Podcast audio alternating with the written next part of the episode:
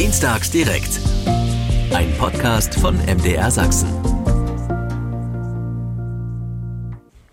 Ja, was geht mich das an, werden Sie vielleicht jetzt fragen beim Thema Lieferketten-Sorgfaltspflichtengesetz. Denn darum geht's heute Abend bei Dienstags direkt. Das klingt irgendwie alles trocken und öde und ganz weit weg, aber nicht nur als Menschenrechtsverfechter, sondern auch als Verbraucher, und das sind wir ja alle, oder aber auch als Beschäftigter in einem kleinen oder mittelständischen Unternehmen hier bei uns in Sachsen, sollten Sie genau zuhören. Es betrifft uns nämlich alle.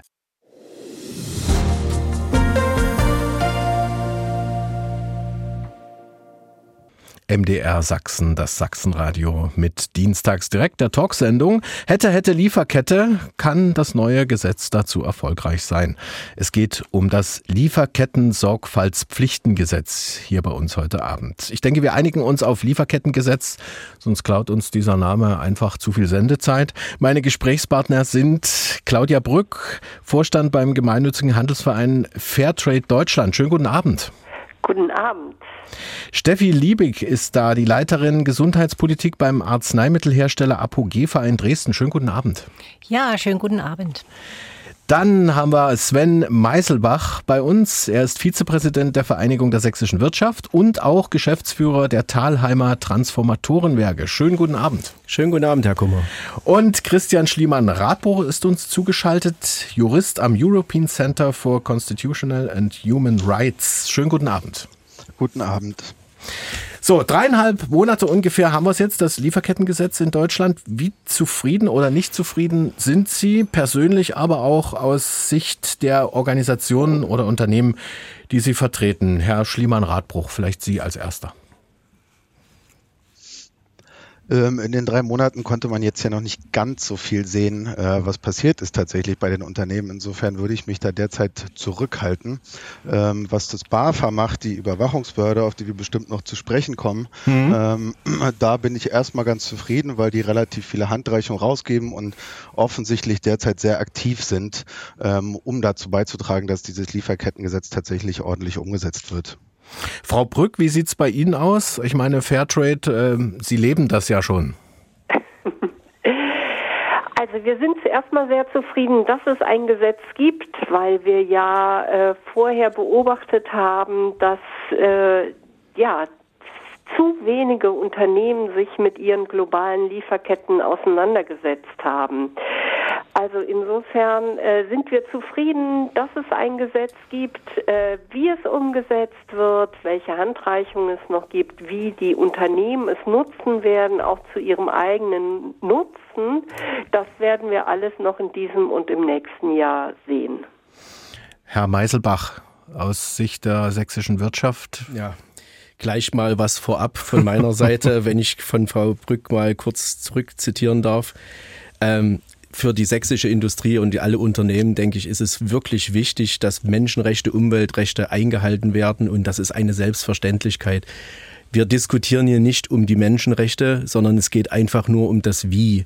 Wie gehen wir an die Sache ran und wie packen wir das an? Also das möchte ich der mhm. Diskussion mhm. einfach mal voranstellen. Das ist wichtig, ja, ja. Und ähm, wir haben schon die ersten Dinge, ähm, ich sag mal, erhalten als Unternehmen, obwohl jetzt keine Größe von 3000 äh, Mitarbeitern ja. haben, ähm, ist es aber so, dass wir auch schon mit dem Lieferkettengesetz in Korrespondenz stehen und dafür gerade stehen müssen. Und das auch schon längere Zeit. Apogefa, Arzneimittelhersteller in Dresden, Frau Liebig, müsste das ähnlich sein, oder?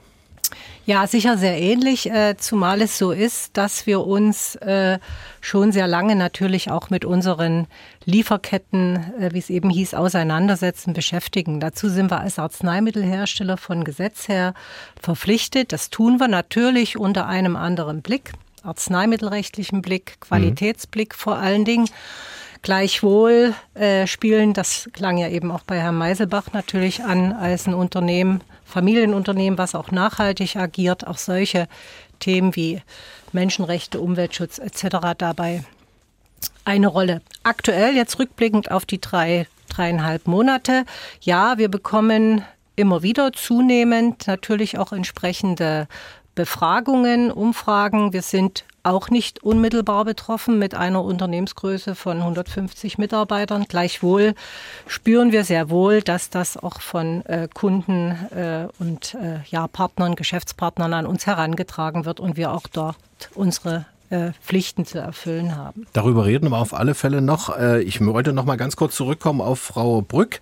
Ähm, es gab ja schon die Leitprinzipien für Wirtschaft und Menschenrechte der Vereinten Nationen und auch den nationalen Aktionsplan für Wirtschaft und Menschenrechte von 2016. Da war ja vieles schon, naja, geregelt oder vorgegeben gute Unternehmen haben ja normalerweise auch ein Risikomanagement, Prävention, achten schon jetzt darauf. Ähm, viele veröffentlichen auch über NGOs und andere äh, Internetseiten ihr Engagement. Aber äh, wie Sie schon sagten, knapp 20 Prozent äh, das war dem Gesetzgeber dann doch zu wenig. Ist dieses Gesetz jetzt äh, zum richtigen Zeitpunkt gekommen? Oder hätte man es einfach noch ein bisschen laufen lassen können, Frau Brück? Also der, der äh, nationale Aktionsplan für Wirtschaft und Menschenrechte ging ja von 2016 bis 2020 und äh, dabei wurde erhoben, ob die Unternehmen freiwillig genug tun, um Menschenrechte äh, abzusichern. Und das Ergebnis der Umfragen äh, war halt sehr ernüchternd, dass nur 17 Prozent der mhm. Unternehmen die Anforderungen erfüllt haben, 12 Prozent, die vielleicht auf dem Weg dahin waren und 71 Prozent der Unternehmen sie nicht erfüllt haben.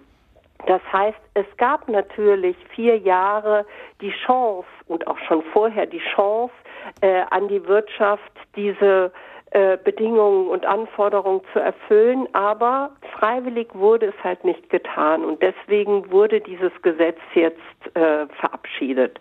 Ob das Gesetz das Beste aller Gesetze ist, ob es der richtige Weg ist, das werden wir jetzt noch sehen, aber es ist die richtige Richtung. Und äh, insofern ähm, war jetzt der Zeitpunkt, um von dieser Freiwilligkeit auf eine rechtsverbindliche Form zu kommen. Herr Meiselbach und auch Frau Liebig, haben, haben Sie vorher schon mal so sich mit Menschenrechten befasst? In den Lieferketten? Frau, Frau Liebig? Ja, ja, selbstverständlich. Wir, also wir haben zum Beispiel einen ganz konkreten äh, ja, Aspekt oder Vorhaben, wenn wir uns beispielsweise an Ausschreibungen der Krankenkassen beteiligen, was wir mhm. regelmäßig mit zumindest generischen Wirkstoffen tun dann äh, gehört sehr oft auch eine entsprechende Erklärung dazu, dass wir mit äh, Partnern, Lieferanten zusammenarbeiten, die die Menschenrechte einhalten. Insofern mussten wir uns auch schon in der Vergangenheit im Rahmen der Lieferantenbewertung damit befassen. Dass es sehr schwierig ist, dazu können wir später mhm. dann gerne noch mal im Detail kommen. Aber auseinandergesetzt haben wir uns damit sehr Wie wohl schon. Wie sieht es bei Ihnen aus? Bei, zum Beispiel jetzt an Ihrem konkreten Beispiel Transformatorenwerke? Ich kann da nur beipflichten. Also bei uns ist es so, wir müssen alles nachweisen, von den Materialien heran bis dahin, wo die Materialien herkommen. Da gibt es Konfliktmaterial äh, äh, Reportings, das CMRT, das ist also wirklich ein sehr umfangreiches äh, äh, äh, Table, was im Prinzip von dem Hersteller an den Endverbraucher weitergegeben wird. Und man muss hier wissen, also Nehmen wir das Beispiel, wir arbeiten sehr stark mit in der Elektrotechnik mit Lot, also Lötzinn, was vielleicht jeder kennt. Wir müssen nachweisen und wissen, wo kommt unser Lötzinn her. Sind dort Kinder, ist dort Kinderarbeit äh, in, der, in der Grube, wo das gefördert mhm. wird, gegeben oder nicht? Das wird kontrolliert. Ja, aber da geht es um die Fördergruben, die werden jedes Jahr kontrolliert ich muss diesen Nachweis meinen Kunden weiterbringen, ansonsten kauft keiner was von uns. Und das sind Dinge, die sind schon am Laufen. Dort wird es schon seit langer Zeit hinsichtlich der Menschenrechte gepflegt. Hm. Aber äh, Herr Schliemann-Radbruch, das äh, reicht offensichtlich aus äh, Menschenrechtlersicht noch nicht aus. Ja, da wurden jetzt ja bestimmte Aspekte angesprochen, mhm. die auch alle in dem Lieferkettengesetz im Grunde ja aufgenommen sind. Also ich bin eigentlich, wenn ich hier zuhöre, dann kann man ja schon feststellen, dass auch in der Vergangenheit da bestimmte Weichen schon gestellt wurden und viele Unternehmen tatsächlich die Dinge, die jetzt nach dem Lieferkettengesetz gefordert sind, in bestimmten Bereichen auch vorher schon gemacht haben. Das heißt, es geht vielleicht am Ende auch nur um eine Ausweitung sozusagen dieser Dinge, die da schon vorhanden sind.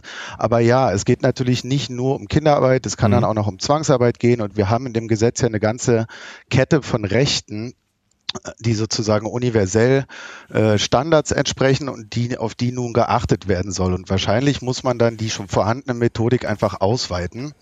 Ähm, ansonsten stimme ich Frau Brück in allem zu. Es war genau der richtige Zeitpunkt und die ganze Umsetzung des nationalen Aktionsplans hat eben gezeigt, dass es ohne eine verbindliche Regelung nicht funktioniert. Was eine Lieferkette im Sinne des Lieferkettengesetzes ist, das hat uns Thorsten Safarik mal erklärt. Er ist der Präsident des Bundesamtes für Wirtschaft und Ausfuhrkontrolle, kurz BAFA, was ja eigentlich dann die Einhaltung oder was überhaupt die Einhaltung des Gesetzes kontrollieren soll. Also beispielsweise im Ausland, das kann in Afrika sein oder das kann auch in Asien sein, werden äh, bestimmte Produkte hergestellt und über verschiedene Zwischenhändler landet dann das Endprodukt bei uns in einem Geschäft, beispielsweise ein T-Shirt, was dann die ähm, Kundinnen und Kunden in Deutschland dann kaufen werden. Ja? Und Ziel des Gesetzes ist es, eigentlich diese Produkte, diese Dienstleistungen, die in dieser Lieferkette dann immer weiter veredelt werden, die äh, gehandelt werden, dass äh, in dieser Lieferkette die Menschenrechtslage verbessert wird. Und eigentlich sind es keine Lieferketten, es sind eigentlich Liefernetzwerke. Das komplette Interview mit Thorsten Safarik, dem Chef vom BAFA, das gibt's dann später in der Sendung. Da sprechen wir dann auch nochmal konkret über die ganzen Kontrollmechanismen und auch über die Strafen, die drohen. Ähm, ich wollte jetzt eher nochmal auf das äh, Liefernetzwerk hinaus. Also ähm, das ist ja... Äh, Herr Safari, so wie Herr Safarik das sieht, keine Kette, sondern dann doch eher ein Netz. Und ein Netz zu kontrollieren ist dann wahrscheinlich noch schwerer als eine Kette, weil das so viele Verzweigungen hat, Herr Schliemann-Radbruch. Ja, vielen Dank für, für die Frage. Ähm, ich glaube, man muss sich das dann am konkreten Beispiel der Unternehmen angucken, um die es da geht. Ähm, und der Begriff des Netzwerks spiegelt natürlich wieder, dass quasi die globalen Wirtschaftsbeziehungen nicht einfach eine normale Kette runteroperiert sind. Trotzdem basiert es ja aber auf ähm, bestehende Geschäftsbeziehungen zu verschiedenen Partnern, die dann entweder direkte Zulieferer sind, die ja auch im Gesetz angesprochen sind, oder die eben mhm. unmittelbare äh, Zulieferer sind. Danach stuft das Gesetz ja dann auch ein Stück weit ab, was die Unternehmen schulden. Und da kommen wir vielleicht auch schon zu einem Punkt, ähm, wo wir aus Seiten der Zivilgesellschaft unzufrieden mit dem Gesetz sind, weil die mhm. Beschreibung, die Herr Safarik da liefert, spricht eben nur sogenannte Upstream-Lieferketten an, also quasi nur, wo bestimmte Bestandteile, Produkte, Rohstoffe in ein Endprodukt eingehen, was dann sozusagen hier in Deutschland landet. Mhm. Und wenn man sich wieder die VN-Leitprinzipien anguckt, die Sie ja vorhin auch schon genannt haben, da wird eigentlich mit einem anderen Begriff der Lieferkette operiert. Da geht es nämlich nicht nur um Upstream, sondern auch um Downstream. Und dann würde das auch bedeuten, dass zum Beispiel dann ein Arzneimittelhersteller, der im Ausland verkauft, eben auch schauen muss, was passiert eigentlich mit den Produkten, wenn die angewendet werden und entstehen dadurch Schäden. Und das ist einer der größeren Kritikpunkte auch an dem Gesetz, wie es jetzt besteht, dass offenbar die Downstream-Seite ausgenommen wurde. Und das ist gerade, wenn man sich so Sektoren anguckt wie eben chemische Produkte, seien es Pestizide oder Überwachungstechnologie oder auch Waffen, ist es problematisch, dass die nicht mit aufgenommen wurden. Aber ich meine, das kommt ja dann wahrscheinlich mit dem europäischen Lieferkettengesetz noch. Das soll ja noch einen wesentlichen Zacken schärfer werden. Äh, das wäre wunderbar, wenn es so käme. Ähm, genau darum äh, geht jetzt aber auch gerade schon eine starke Debatte. Ähm, also wir sind da ja momentan wieder im Parlament sozusagen, was da als nächstes erstmal eine Entscheidung treffen muss, welche Vorstellung es denn von der europäischen Regelung hat. Und genau diese Frage, ob eben auch Downstream erfasst ist, ähm, wird da gerade intensiv diskutiert. Nach meinem Dafürhalten sollte das natürlich drin sein, weil wenn wir das nicht tun, bewegen wir uns eben immer weiter auch von dem internationalen Rahmen weg. Und das heißt, mhm. wir haben am Ende dann eine Zerfaserung und verschiedene Regelungen und trotzdem bleibt ja der internationale Rahmen noch bestehen. Das heißt, es wird dann eigentlich für die Unternehmen auch schwieriger, weil sie sich dann auf zwei verschiedene Rahmenwerke einstellen müssen. Äh, insofern wäre eine größere Harmonisierung da definitiv zu wünschen. Und ein Aspekt ist eben auch Downstream, ja. Gut, jetzt bleiben wir gleich mal bei Ihnen. Äh, das äh, European Center for Constitutional and Human Rights, was macht das eigentlich? Ja, wir sind eine Menschenrechtsorganisation, die versucht, mit juristischen Mitteln eben äh, zur Durchsetzung der Menschenrechte beizutragen. Ähm, wir haben dabei verschiedene Programmbereiche. Ich persönlich arbeite eben in dem Bereich Wirtschaft und Menschenrechte. Und da beschäftigen wir uns mit transnationalen Wirtschaftsbeziehungen und mhm. eben äh, solchen Konstellationen, in denen europäische Unternehmen im Ausland agieren, und es dann dort zu Menschenrechtsverletzungen oder eben auch zu Umweltverschmutzung kommt. Und in solchen Fällen arbeiten wir dann mit betroffenen äh, Individuen oder Gemeinden und deren Partnerorganisationen zusammen und schauen, was die eigentlich dem, dem der Wirtschaftsaktivität entgegensetzen wollen. Was sind deren politische Ziele? Ähm, wollen die gegebenenfalls bei schon stattgefundenen Menschenrechtsverletzungen in Richtung Schadensersatz gehen? Wollen sie präventiv was erreichen? Und dann mhm. analysieren wir gemeinsam, ob dafür rechtliche Mittel zur Verfügung stehen, um eben diese Forderung geltend zu machen. Und sollte das der Fall sein, ähm, würden wir dann solche rechtlichen Schritte mit den Menschen zusammen ergreifen. Bleiben wir mal bei der Arbeitswelt. Wo gibt's da die, die schlimmsten aktuell Menschenrechtsverletzungen? Wie sehen die aus und, und welche Branchen betrifft das vor allem? Ja, also das wandelt sich natürlich immer. Ich gehe davon aus, dass momentan viele Leute ähm, schon von Zwangsarbeit der Uiguren in der Xinjiang-Region in China gehört haben. Da ging es am Anfang viel um Textilzulieferbetriebe und jetzt, ich glaube, äh, vor kürzerer Zeit ist auch nochmal die Automobilindustrie in die Kritik geraten, eben von dort aus ähm, dann Dinge zu beziehen, die Teile der hiesigen Produkte werden, ähm, obwohl die Minderheit der Uiguren dort teilweise quasi zur Arbeit gezwungen wird. Das ist jetzt ein Beispiel, was mhm. relativ aktuell ist. Ähm, und ansonsten gibt es halt klassische Problemfelder, die man immer wieder, die immer wieder auftauchen, weswegen häufig ja auch von Risikobranchen und dann eben auch von Regionen gesprochen wird so dass man sich schon mal generell angucken kann, was ist denn jetzt in meinem Industriezweig eigentlich ein, ein, gängiges Risiko? Da muss ich dann besonderes Augenmerk drauf werfen. Dann kann man noch schauen, wo genau beziehe ich meine ähm, Stoffe her. Und da gibt's dann auch in der Regel verallgemeinerbare Probleme. Und so kann man die ganze Sache dann erstmal angehen. Im Grunde reichen die Verletzungen aber wirklich von Vorenthaltung des angemessenen Lohns, Behinderung der Gewerkschaftsfreiheit, ähm, Diskriminierung am Arbeitsplatz, Kinderarbeit und das sehen Sie in sehr vielen verschiedenen Bereichen, sei es von landwirtschaftlichen Produktionsstätten, ähm, ja, sei es in der Produktion von äh, Teilen für die Automobilindustrie oder Textilien und so weiter. Hm. Ähm, Thema ist ja auch immer Sklaverei. Welche Rolle spielt das heutzutage noch? Es gibt ja diese Studie zuletzt veröffentlicht von ähm, einer Wirtschaftswissenschaftlerin, einer Beratungsagentur, die gesagt hat, also wir haben ungefähr so zwischen 30 und 50 Sklaven, die wir mit unserem Lebensstil weltweit ja am Laufen haben. Ja, vielleicht müssen Sie nicht mit dem aller, äh, wie sagt man, schlimmsten Tatbestand sozusagen auf die Suche gehen, ob Sie den jetzt finden, um eine Rechtfertigung quasi für dieses Gesetz zu bekommen. Ähm, also es gibt natürlich auch Modern Forms ähm, of Slavery mhm. und es geht einfach um bestimmte Formen der Zwangsarbeit, wo Leute eben nicht frei aussuchen, wann, wie, zu welchen Konditionen sie da zur Arbeit gehen. Ähm, und es ist dann auch schon eine Menschenrechtsverletzung nach den internationalen Standards und die wollen wir angehen und da finden Sie weit mehr als 30 30 bis 50 Fälle. Hm. Ähm, wie teuer darf sowas sein, dass es das alles nicht mehr gibt? Äh, verhalten wir uns äh, da eigentlich immer noch so ein bisschen auch wie, wie koloniale Mächte? Wie genau meinen Sie das? Naja, dass wir, dass sozusagen wir nicht bereit sind, äh, einen höheren oder einen anderen Preis zu zahlen äh, für die besseren Lebensbedingungen und Arbeitsbedingungen der Menschen vor Ort. Ja, dann ist dann so ein bisschen die Frage, wen Sie mit dem Wir meinen. Naja, ähm, sagen wir wir als ähm, EU. Ja, genau. Und da drin gibt's ja dann aber verschiedene, wie sagt man, Gesellschaftsbereiche, seien es die VerbraucherInnen, seien es die Unternehmen selber, sei es sozusagen. Ja, ja, wir, wir alle, klar. Genau, die ja. öffentliche Hand. Und ich glaube, da ist eine Frage, mit diesem Gesetz versuchen wir gerade das zu ändern und da werden wahrscheinlich höhere Kosten auf äh, viele Beteiligte zukommen. Ähm, ja, insofern mhm. wäre das dann der Lauf der Dinge. Das Lieferkettengesetz, so wie es jetzt erstmal gilt und konzipiert ist, gilt für, für Unternehmen mit drei oder ab 3000 Beschäftigte. Ab nächstem Jahr sinkt diese Grenze dann auf 1000 Beschäftigte.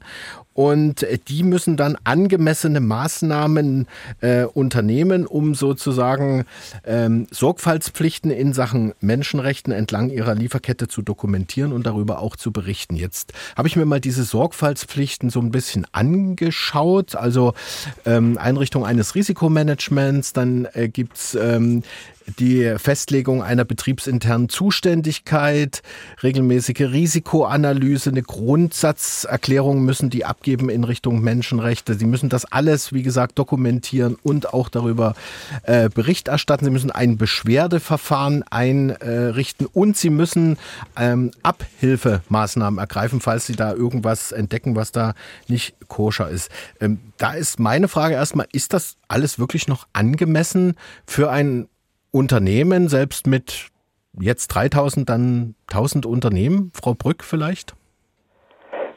Ähm, also das Gesetz äh, heißt ja Sorgfaltspflichtengesetz. Das heißt, Sie müssen als Unternehmen zuerst mal darstellen, dass Sie Sorgfalt walten lassen und deswegen ist es pro prozessual aufgesetzt.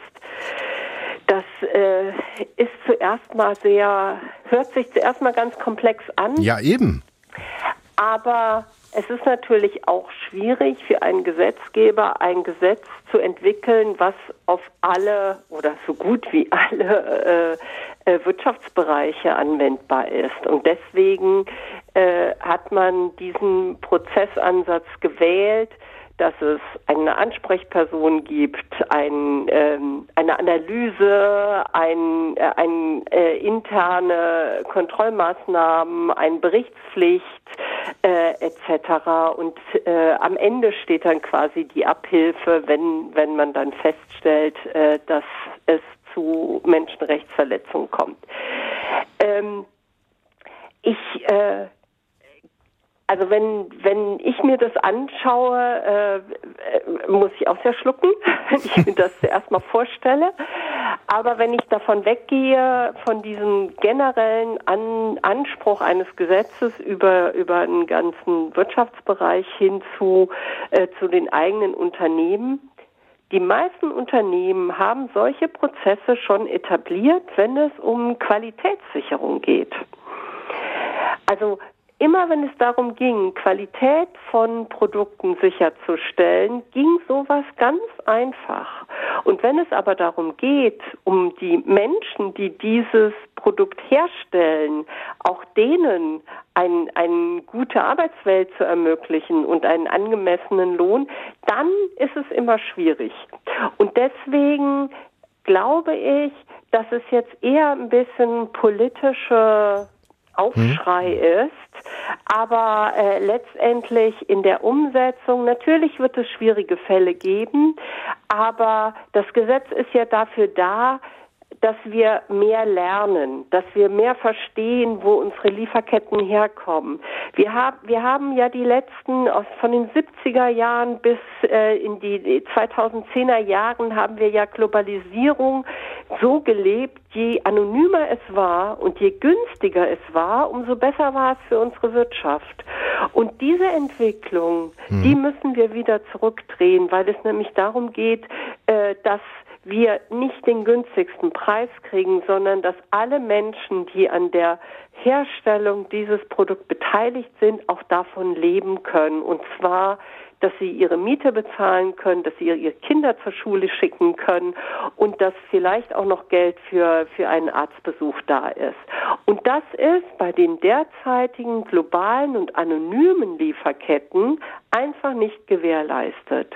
Und das, was wir wieder zurückdrehen müssen, ist, dass die Unternehmen wissen, wo ihre Produkte herkommen und Sorgfalt walten lassen, weil sie genau mit den entsprechenden ähm, äh, Menschen im Kontakt sind und auch wissen, was für Nöte vor Ort sind und was man für gemeinsame Maßnahmen durchführen kann, um Abhilfe zu schaffen.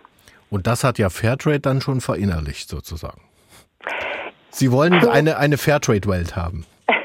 Wir wollen eine Fairtrade-Welt haben. Ja, es wurde, äh, als Fairtrade gegründet worden ist, war immer äh, die Idee, sich irgendwann überflüssig zu machen, weil die Wirtschaft so. äh, von sich aus äh, okay. die Spielregel aufstellt, dass es äh, nicht mehr ein freiwilliges Siegel braucht.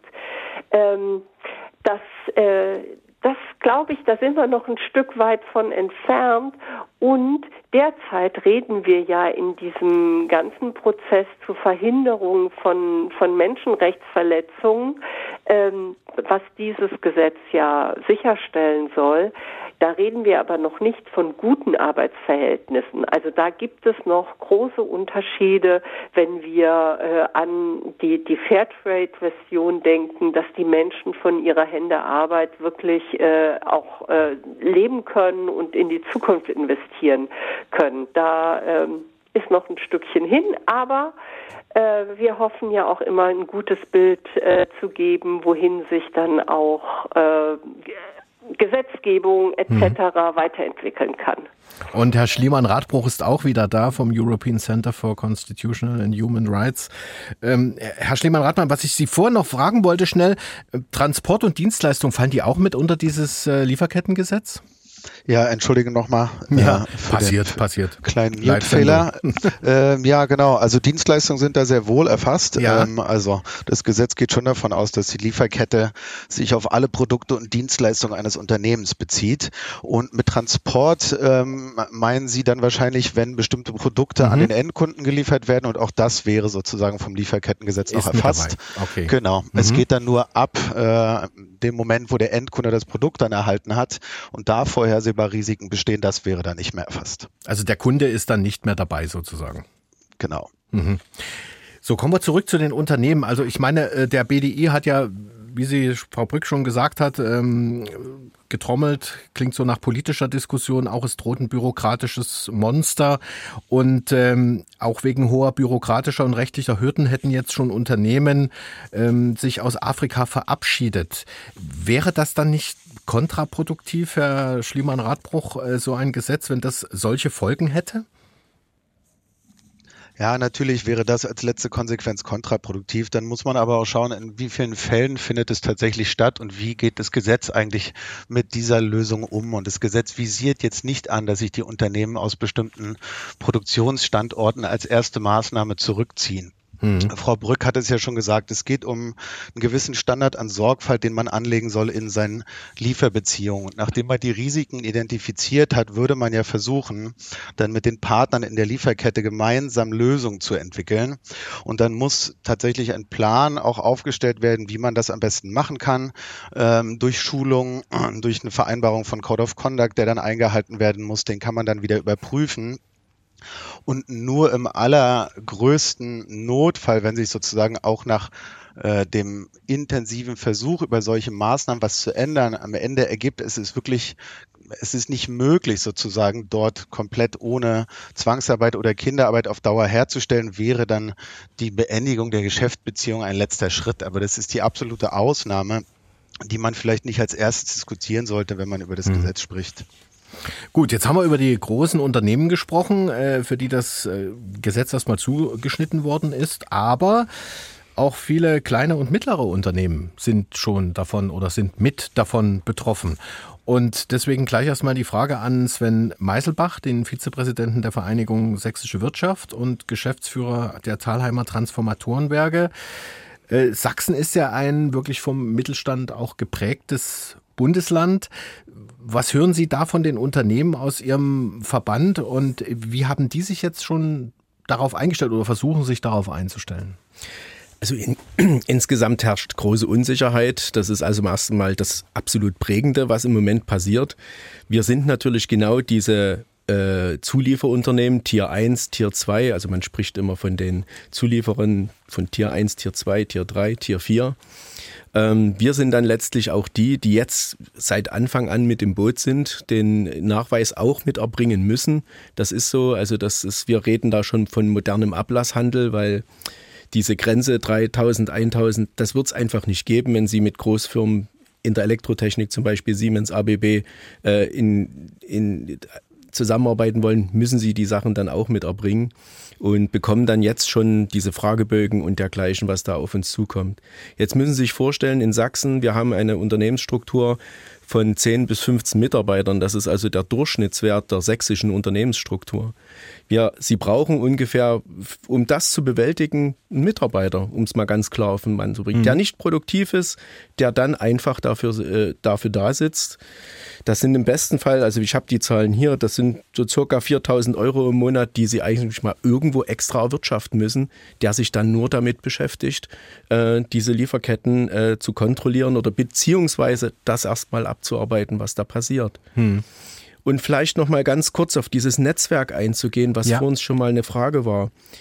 Wir nehmen mal an, Sie haben ein Unternehmen und Sie haben vier Zulieferer für das Unternehmen und jedes dieser einzelnen Unternehmen, Zuliefererunternehmen, hat zehn weitere Zulieferunternehmen. Dann multipliziert sich das jedes Mal mal zehn. Sie sind also beim vierten Zulieferer bei 10.000 Unterlieferanten, die Sie verwalten sollen. Und darüber reden wir hier. Das ist das große Problem, dass diese Netzwerke so gewaltig sind, auf die wir hier aufbauen, äh, und uns noch so etwas der Schlüssel fehlt an der Stelle, wie wir diesem Herr werden sollen und wie mhm. wir das bewältigen sollen. Denn so wirklich klar sind die Gegebenheiten auch rechtlich im Moment überhaupt nicht. Welche Rechte sind vor Ort denn überhaupt äh, erlaubt? Geht das Ortsrecht, europäisches, deutsches Recht, wenn wir über diese Dinge hier sprechen? Und das sind so Sachen, die uns im Moment unglaublich umtreiben. Welche Branchen sind besonders betroffen davon oder ist das branchenübergreifend? Im ersten würde ich sagen, es ist branchenübergreifend. Natürlich betrifft es die, die jetzt sich die letzten Jahre sehr global aufgestellt haben. Die mhm. Elektroindustrie als Beispiel ist sehr, sehr global aufge aufgestellt.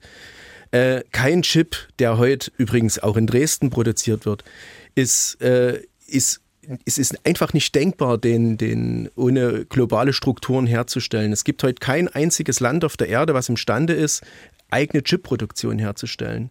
Dresden macht, äh, beschreibt die Chips. In Singapur werden sie geschnitten und Beine dran gemacht, damit wir sie verarbeiten können. Und das ist halt was, dort muss man weiter global denken und da müssen Möglichkeiten geschaffen werden, wie wir beide Schritte, Menschenrechte und aber auch unsere Industrie, nicht benachteiligen. Mhm. Denn das Unternehmen, über das wir vor uns gesprochen hatten, hat, äh, ist die Strabag, hat 74.000 Mitarbeiter. Es ist kein kleines Unternehmen. Sie haben ihr gesamtes Afrika-Geschäft mittlerweile zurückgezogen aufgrund dieses Lieferkettengesetzes, weil es nicht imstande ist, das zukünftig einzuhalten. Mhm.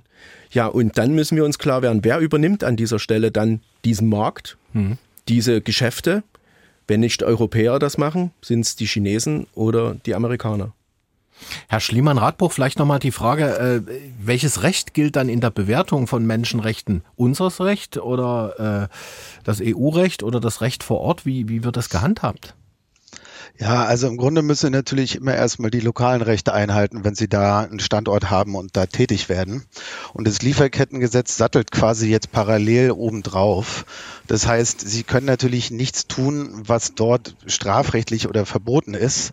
Ähm, insofern gilt erstmal das Recht vor Ort und mhm. dann haben Sie das Lieferkettengesetz quasi als äh, in dem Sinne äh, zusätzliches Rahmenwerk, was ja auch die Aktivitäten der hiesigen Firma steuern soll, wie sie quasi mit den Lieferanten in ihren Lieferketten umgeht. Und vielleicht, wenn ich schon dabei bin, mhm es ist ja schon so, dass das Lieferkettengesetz eine Abstufung macht. Also dieser Begriff der Angemessenheit, der ja auch häufiger auftaucht, der spielt ja an verschiedenen Stellen im Lieferkettengesetz eine Rolle. Ähm, und der spielt auch eine Rolle darin, wen ich mir jetzt genauer angucke innerhalb meiner Lieferkette. Und das Gesetz selber unterscheidet ja zwischen dem eigenen Geschäftsbereich, zwischen dem direkten Zulieferer und zwischen mittelbaren Zulieferern. Und die mittelbaren Zulieferer, die haben ja so eine Art Sonderregime in dem Gesetz erhalten. Und da sind die deutschen Unternehmen nach dem jetzigen Stand des Gesetzes auch nur gehalten, ähm, bestimmten Informationen nachzugehen, wenn sich dadurch tatsächliche Anhaltspunkte bieten, dass irgendwie Risiken für eine Menschenrechtsverletzung besteht. Das heißt, ihre Risikoprüfung, wie vorgesehen von dem Gesetz, ob das jetzt so richtig ist oder nicht, kann man an einer anderen Stelle nochmal diskutieren. Ähm, würde die Risikoprüfung aber erstmal für ihre direkten Zulieferer anvisieren. Und mhm. dann funktioniert quasi diese Rechnung der Multiplikation in der nächsten Stufe der Lieferkette auch schon nicht mehr ganz so. Also es geht eher so um, um, wenn ich das richtig verstehe, um Bemühungspflichten und jetzt keinen bestimmten richtigen Erfolg. Ich denke, was die Unternehmen hierzulande leisten können. Naja, ein Erfolg quasi in der Umsetzung die, der Sachen, die in dem Gesetz beschrieben sind, wäre schon sehr schön und der wird auch erwartet und der wird ja auch vom BAFA überprüft sozusagen. Also da geht es dann um die Berichte, aber es geht ja auch darum, was in den Berichten dargestellt wird, wie man sein Risikomanagementsystem aufgesetzt hat, welche Präventions- und Abhilfemaßnahmen man eingerichtet hat und da schuldet man natürlich tatsächlich konkrete Erfolge ähm, und die sollen sich dann so fortsetzen, dass sich dadurch eben auch eine Verbesserung der Menschenrechtssituation am Produktionsstandort des Zulieferers ergibt.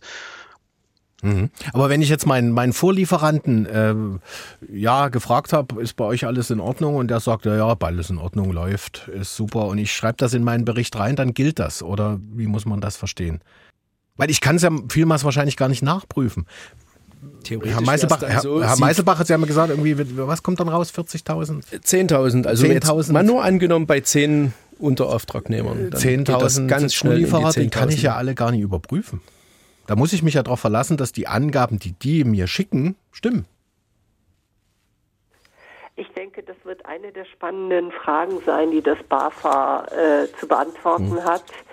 Ähm, die Qualität der Berichte und die Qualität der Kontrollen oder die Qualität der Selbstaussagen oder der Audits oder Zertifizierung oder was auch immer es dort gibt. Ähm, wie weit äh, man sich darauf verlassen kann.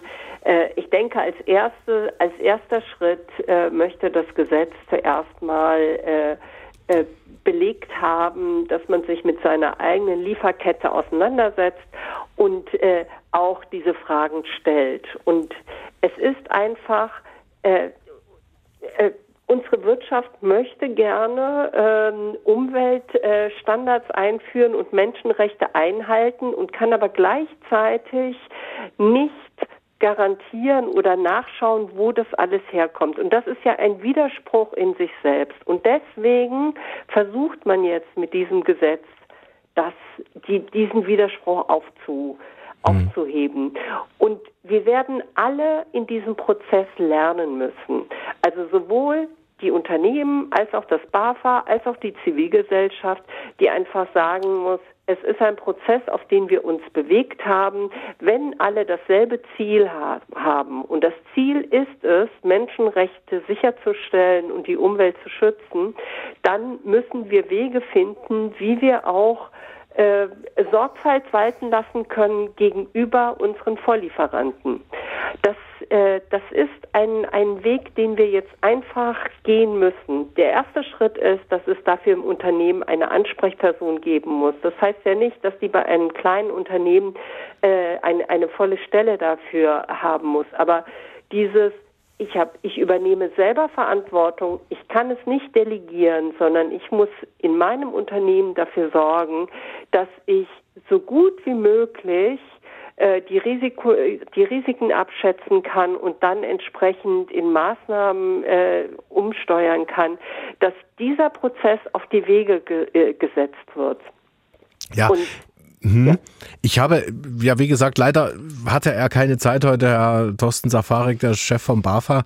Äh, Deswegen hat er uns ein Interview gegeben vor der Sendung und äh, da hat er so ähnlich jetzt, Frau Brück, wie Sie auch argumentiert, dass man also diese, diese Keule jetzt nicht schwingen wird mit diesen ganzen Strafen, die da ja auch im Raum stehen, ne? also bis hin zu dreijährigen Ausschluss aus äh, öffentlichen Vergaben oder äh, bis zu zwei Prozent Strafe des weltweiten Jahresumsatzes, sondern man wird äh, sich Dinge, auf die man stößt, sei es jetzt in den Medien oder äh, sei es jetzt durch Hinweise, ähm, wird sich die genau angucken, wird äh, diese Unternehmen dann auch anschreiben und äh, wird sozusagen dann äh, den Unternehmen auch die Chance geben wollen, sich zu korrigieren, weil so meinte Herr, Herr Safarik in dem Interview, was Sie dann noch hören können im Anschluss, ähm, Fehler macht jeder.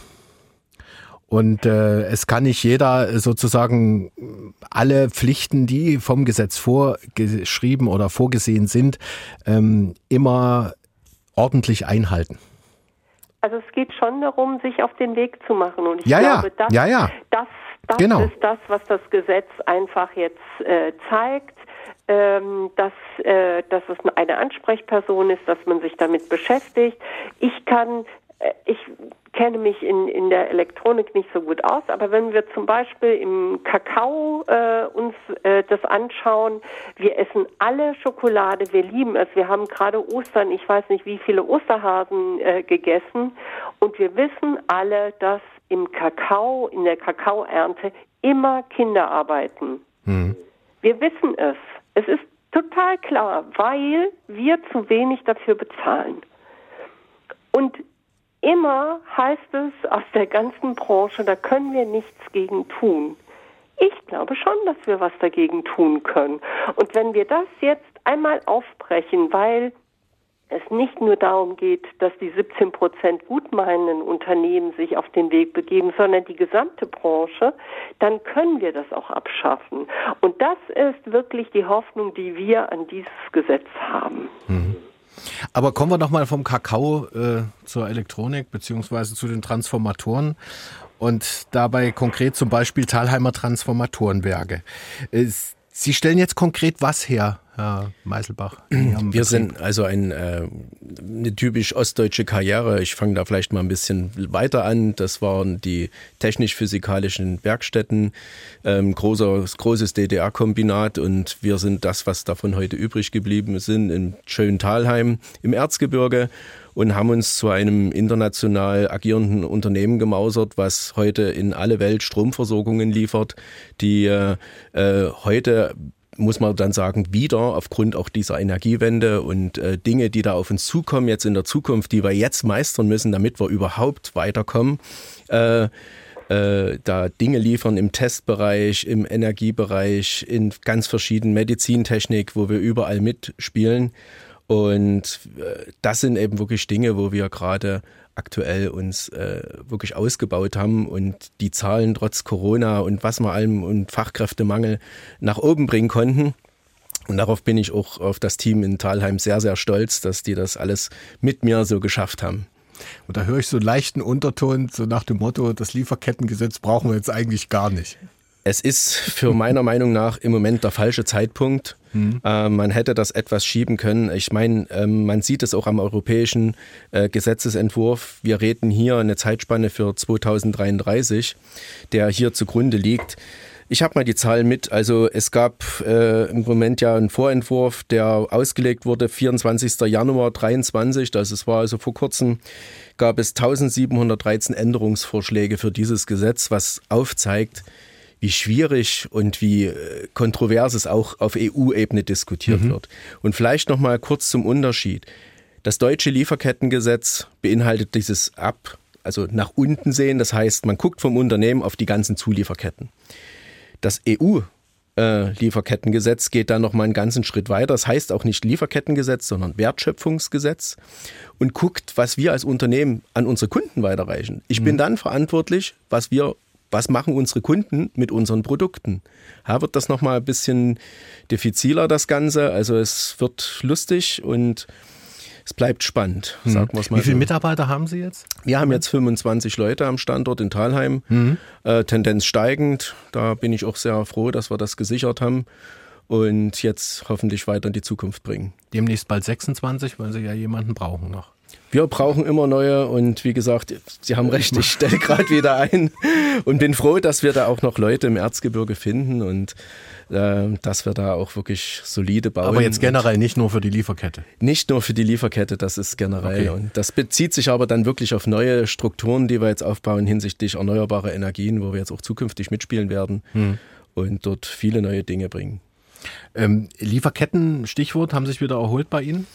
Ja, die Lieferketten haben sich so langsam wieder erholt. Wir haben jetzt lange dran genagt, muss man sagen, an Dingen, wo sie gar nicht merken, wo Sachen herkommen. Wir als erzgebirgisches Unternehmen, kann ich Ihnen sagen, wir bekommen Sachen aus den USA, wir haben Lieferketten auch nach Asien, aber natürlich haben wir auch Lieferketten in Europa beziehungsweise Deutschland. Wir reden hier immer über Lieferketten, wenn ich das höre.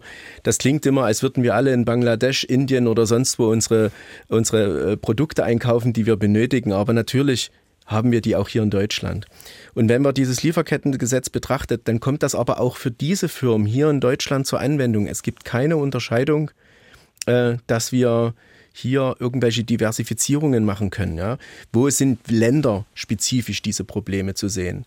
Ob man nur in Deutschland schaut oder kann man das hier etwas vereinfacht vielleicht sehen, weil wir eigentlich durch unsere Zertifizierungen, die das ja auch schon beinhalten.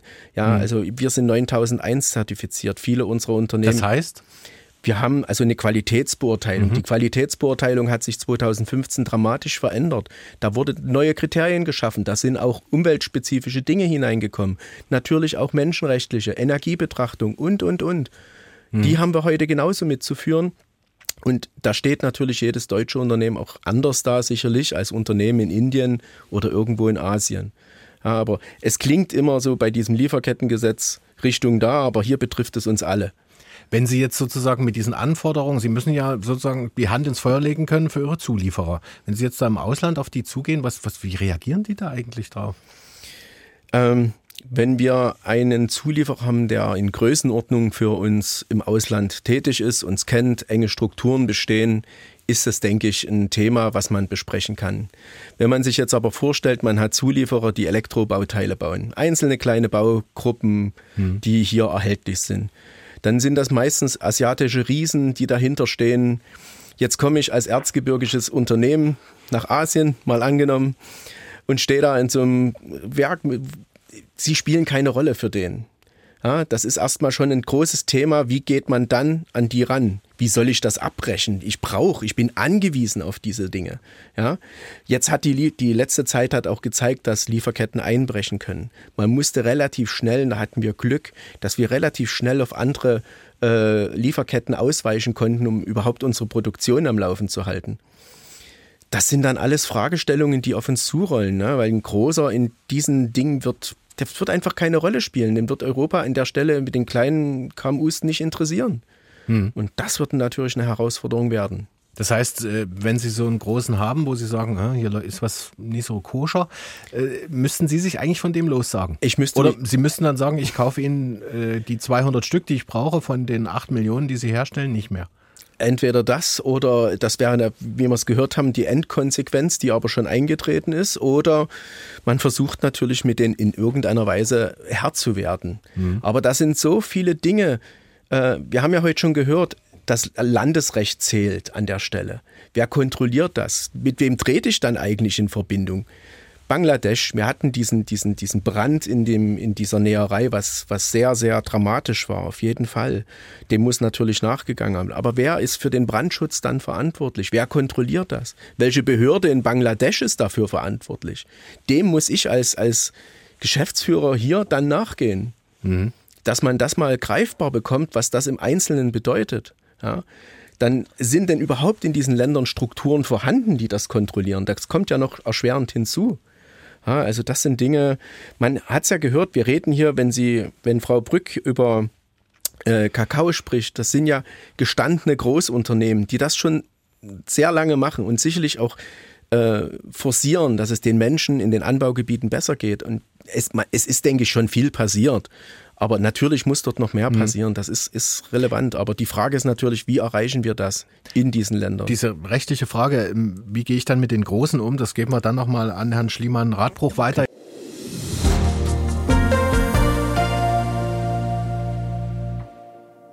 MDR Sachsen, das Sachsenradio, dienstags direkt. Heute geht's um das Thema Lieferkettengesetz. Und wir hatten gerade mit Sven Meiselbach das Thema, wie er sich dann verhalten soll, wenn er zum Beispiel an einen großen asiatischen Lieferanten herantreten muss, wo Herr Meiselbach nur ein ganz, ganz, ganz kleiner Kunde ist. Äh, und mit ihm dann über die Einhaltung von Menschenrechten verhandeln soll. Herr Schliemann-Radbruch, vielleicht können Sie einen anwaltlichen Rat geben. Auf gar keinen Fall kann ich einen anwaltlichen Rat geben. Das darf ich gar nicht. Ähm, aber ich, ich kann das gerne kommentieren. Ich ja, wollte bitte. tatsächlich ohnehin was dazu sagen. Ja. Ähm, wenn ich da vielleicht auch zu dem Punkt davor, gerne. weil das ist äh, wirklich auch alles sehr spannend, sich das sozusagen anzuhören, wie das dann jetzt ganz konkret in der Situation des eher kleineren Unternehmens dann aussieht mit den globalen Lieferketten. Und vielleicht kann ich auch ein Stück weit was von der Angst sozusagen wegnehmen, die da so ein bisschen mitschwingt, ähm, dass es dann immer so zu dem dem Horrorszenario kommen muss, ähm, der Überforderung oder aber sozusagen des Abbruchs der Geschäftsbeziehungen. Und ich will zum einen äh, was sagen zu diesem Aspekt äh, Firmen in Deutschland oder in Europa ähm, wo jetzt bei Ihnen so ein bisschen rauskam, dass möglicherweise da die Risiken auch geringer sind, dass es tatsächlich zu Menschenrechtsverletzungen kommt. Und dem wird das Gesetz ja jetzt schon gerecht. Also alle Sorgfaltspflichten, die Sie haben, quasi von der Einrichtung des Risikomanagements über die Präventivmaßnahmen, über die Abhilfe, die finden alle im Rahmen von einer Angemessenheit statt. Und da wird ganz explizit darauf hingewiesen, dass für die Angemessenheit eben relevant ist, was ist denn da jetzt typischerweise zu erwarten äh, an Verletzungen oder auch an Schwere von Verletzungen und wie wahrscheinlich sind denn eigentlich diese Verletzungen. Das heißt, wenn Sie langjährige Zulieferer an Orten haben, wo Sie davon ausgehen, da passiert nichts und Sie haben auch keine gegenteiligen Informationen erhalten, dann werden Sie die wahrscheinlich nicht priorisieren und dann werden Sie da auch nicht so viel Arbeit reinstecken müssen, ähm, sondern Sie werden sich dann eben konzentrieren auf bestimmte Konstellationen. Und deswegen reden wir wahrscheinlich auch sehr viel dann eben über Textilfabriken in Bangladesch oder Pakistan wo wir es halt mit einer typisierten Gefahrensituation zu tun haben. Wenn wir jetzt zu der Frage kommen, was mache ich jetzt mit einem Riesenzulieferer, ähm, wo ich eigentlich keinerlei Verhandlungsmacht habe. Also das Gesetz bietet da auch schon Dinge an und man kann sich das, glaube ich, ja auch selber so ein bisschen zusammenreimen. Also im Zweifel kennen Sie ja A, die Leute und wie Sie selber gesagt haben, versuchen Sie das dann erstmal auf einem kommunikativen Wege. Sie werden vielleicht auch andere kleinere Firmen kennen, die von dem gleichen Zulieferer beziehen, dann können Sie sich schon mal mit denen zusammentun. Weiterer Schritt wäre auch, wenn das, was Sie da zugeliefert bekommen, dann wiederum von Ihnen äh, in einem weiterverarbeiteten Produkt noch eine größere Firma in Deutschland geht, könnte man auch die noch mit in Stellung bringen. Und Sie haben ja vorhin schon so einige größere benannt, wie Siemens, die natürlich mit einer ganz anderen anderen Macht dann quasi in solche Gespräche reingehen. Also Brancheninitiativen, Partner suchen und vielleicht im Zweifel, um es runterzubrechen, zu versuchen, das, den Einfluss zu erhöhen als ersten Schritt. Herr Meiselbach. Kann ich direkt darauf antworten. Also es wird sehr schwer im Wettbewerb mit anderen Firmen, die ins Boot zu holen, überhaupt zu wissen, wer dahinter steht. Das kann ich Ihnen im Moment schon mal erzählen. Also das ist schon, das Offenlegen seiner Lieferketten ist schon ein großes Problem. Auch anderen gegenüber. Es geht ja auch um Know-how und andere Dinge. Also das ist Tatsache äh, was, was ich sehr, sehr problematisch sehe an der Stelle. Ja, also hm. Vielleicht möchte Frau eins noch, ja, noch vielleicht ergänzend dazu ist da noch immer die Frage des Spezialisierungsgrades. Ne? Wir sind äh, in einem relativ kleinen Therapiegebiet oder überschaubaren Therapiegebiet spezialisiert, haben spezielle Anwendungen, haben jetzt aktuell auch so ein Thema, wenn Sie dann mit einem Lieferanten schon ein Quality Agreement, also nur eine Qualitätsvereinbarung machen, kann das schon schwierig werden, weil Sie da also wirklich als sehr, sehr kleiner äh, Nachfrager gegen, also einem großen Anbieter gegenüberstehen, der sagt, für diese kleine spezielle Anwendung äh, mhm. betreibe ich diesen Aufwand einfach nicht. Ne? Das ist also vielleicht auch noch ein Aspekt neben dem wettbewerblichen, wie ist das Unternehmen spezialisiert? Und das sind nun wieder gerade Themen, die den Mittelstand betreffen, weil sie es da häufig mit Spezialanbietern zu tun haben. Mhm. Genau. Frau Liebig, jetzt, wo Sie gerade das Wort ergriffen haben. Leiterin Gesundheitspolitik beim Arzneimittelhersteller Apogefa in Dresden. Ähm, Leiterin Gesundheitspolitik heißt Lobbyarbeit. Ja, genau. Wir haben allerdings zurzeit sehr viel damit zu tun, allein nur Gesetzesvorhaben äh, zu prüfen, zu schauen, was kommt da Neues auf uns zu. Wir haben im, ja, die Pharma ist sicherlich sehr stark reguliert. Aktuell Übrigens ein anderes Lieferkettengesetz, das Arzneimittel-Lieferengpassbekämpfungs- und Versorgungsverbesserungsgesetz. Schönes Wort. Das klingt noch hm, besser, als wir besser. das schon hatten, ja. Also wir haben da schon viel damit zu tun, äh, Gesetzesvorhaben, Gesundheitsreform etc. immer aufzubereiten und zu schauen, was bedeutet das für uns. Ja. Also ich sehe Ihnen an, Sie freuen sich auch über das Lieferkettengesetz, was Sie jetzt zusätzlich noch mit auf dem Tisch haben. Ja. Also was stellen Sie genau her? Wir stellen äh, Arzneimittel und Medizinprodukte für die Urologie her. Also all das, was man zur Behandlung von urologischen Erkrankungen braucht, kann man schon fast sagen. Also wir decken ab äh, Harninkontinenz, Blasenschwäche, Harnwegsinfektion bis hin zu Prostata- oder Harnblasenkrebserkrankung, also all das, was in der Urologie äh, mhm. vom Pharmazeuten her gebraucht wird. Also auch sehr speziell, sehr spezialisiert. Ja, ne? Genau. Und äh, es ist auch ein traditionsreiches Familienunternehmen bis äh, auf die DDR-Zeit, ne? da war es verstaatlicht, 1882 gegründet. Genau, ja. Wir gehen zurück hier, die Dresdner Kronenapotheke, mhm. sozusagen der Ursprung. Laboratoriumsbetrieb war zu der damaligen Zeit ganz üblich. Und äh, daraus hat sich dann äh, die Apogefa entwickelt. Ja. Mhm. Seit 1991 wieder in Familienbesitz und hat nun schon einige Höhen und Tiefen äh, erlebt, sicherlich äh, in ihrer Geschichte. Genau, genau Nazi-Zeit überstanden, DDR überstanden, Wendewürden überstanden, Corona, Lieferengpässe. Wie sieht es da überhaupt aus jetzt im Moment? Ja, wir kämpfen jeden Tag. Äh, das ist tatsächlich ein Thema für uns. Wir haben zurzeit äh, toi toi toi keine Defekte, aber das ist ein ständiges Ringen und unsere Kollegen, die in der Supply Chain dort arbeiten, haben also auch tüchtig zu tun, dass sie die Produkte dann herbekommen. Insgesamt ist das ja, das lesen mhm. wir, hören wir jeden Tag und der eine oder andere spürt es auch in der Apotheke. Äh, ja, im Pharmabereich ein, ein Thema, was wir unbedingt haben. Ja. Mhm. Aber ist das wirklich äh, ein Lieferkettenproblem auch, dass mir Medikamente fehlen? Weil äh, Thema Fiebersaft, was wir jetzt immer hatten, ähm, ist das nicht auch eine Kostenfrage? Weil in Polen gab es den Fiebersaft. Ja, das kommt natürlich nun drauf an, wie ist die Kostensituation, der Verkaufspreis äh, in welchem Lande. Ne? Und wir haben hier über die letzten Jahre das Preisniveau in unserem, äh, gerade in dem generischen Segment, also das sind die Nachahmerprodukte, dazu zählt auch der Fiebersaft, tüchtig angezogen, sodass sich eben dann doch Hersteller entscheiden, das trifft übrigens nicht bloß für den Fiebersaft zu, wir haben ja, das war nur das Beispiel na, sozusagen. Äh, diese Produkte vom Markt zu nehmen, weil sie sie einfach nicht mehr auskömmlich hier in Deutschland vertreiben können. Hinzu kommen äh, Krankenkassenausschreibungen, also der Preis, den man erzielt, der ist ja nicht der, der mhm. nur der Listenpreis, äh, den wir sehen, sondern dass wir uns an Ausschreibungen äh, beteiligen der Krankenkassen.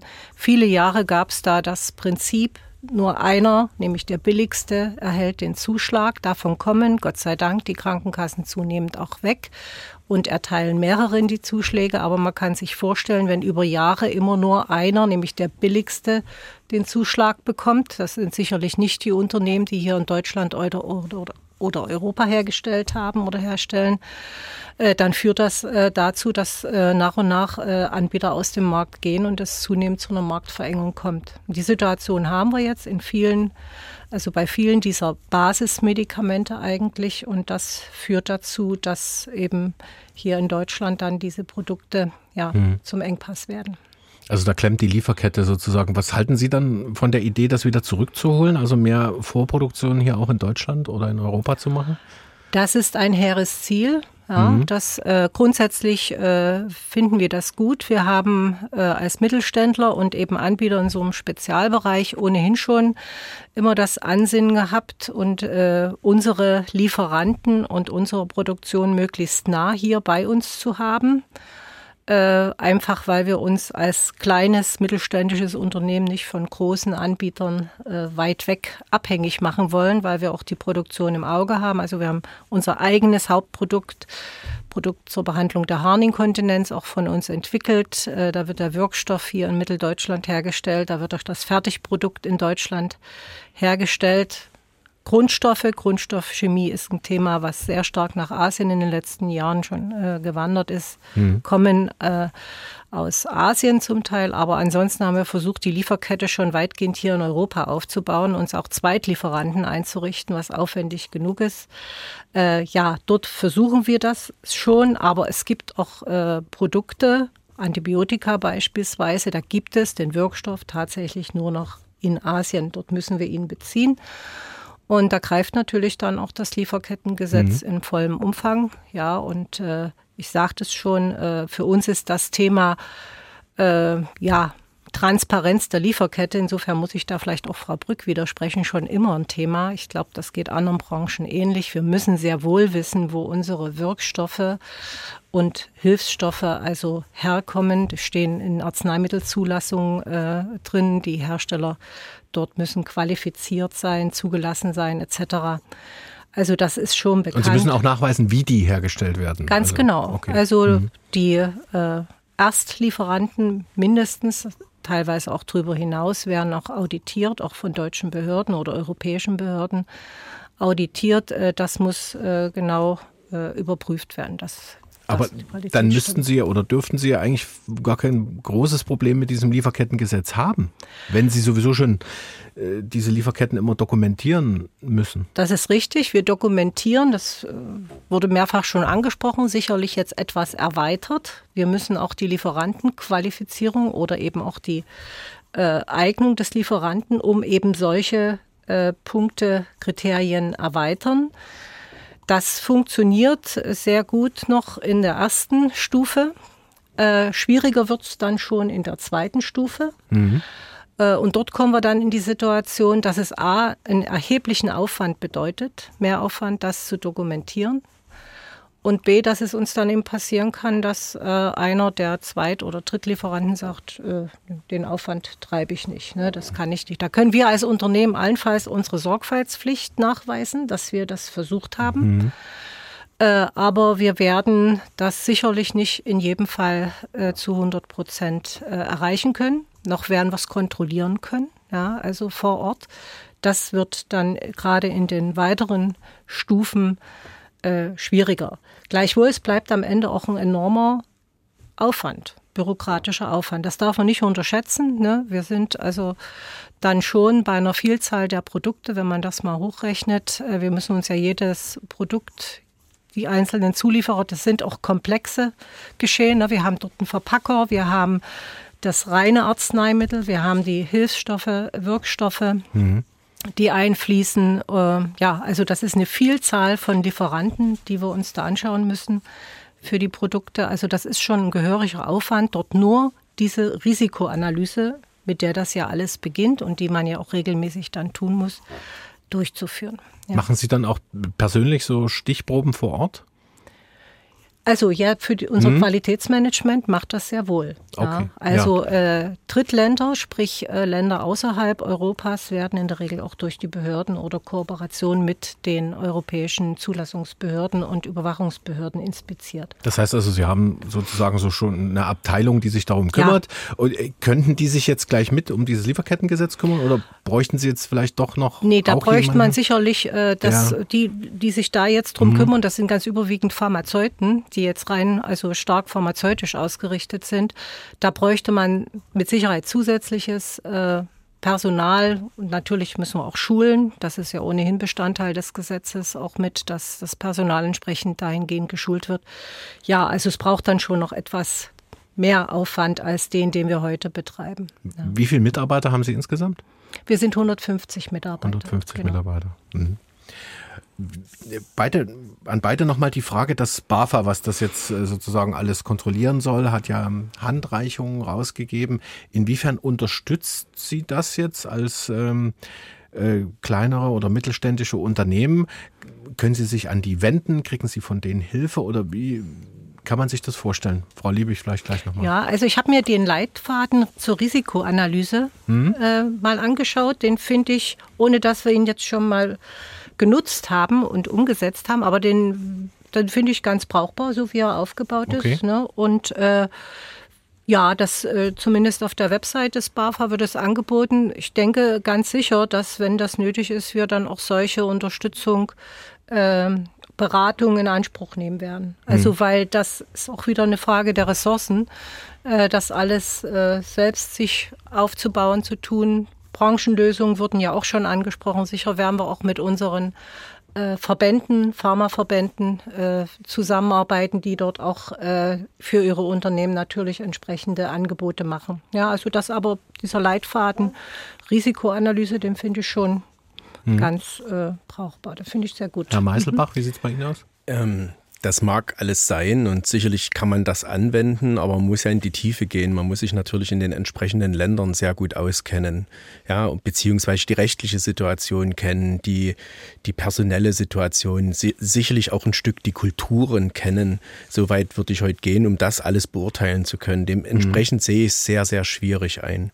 Ähm, es gibt doch in der, ich mal als Beispiel in der Elektroindustrie jetzt solche ersten äh, Dinge. Also wir sind organisiert im, im äh, in ZVI, das ist im Prinzip die äh, Vereinigung der Elektroindustrie und Digitalisierung. Da gibt es einen Vorschlag, dass man so eine Blacklist macht. Das also kommt direkt über die Vereine. Man zäumt das Pferd anders auf. Äh, es gibt also eine Firma, dort gibt es Probleme. Ja, die sind anerkannt. Das kommt in eine, muss man sich vorstellen, große Tabelle. Und dann gibt es dort im Prinzip einen Eintrag, an den ich mich viel besser hangeln kann, als wenn ich mir das selber erstelle. So wird das jedes KMU für sich machen müssen.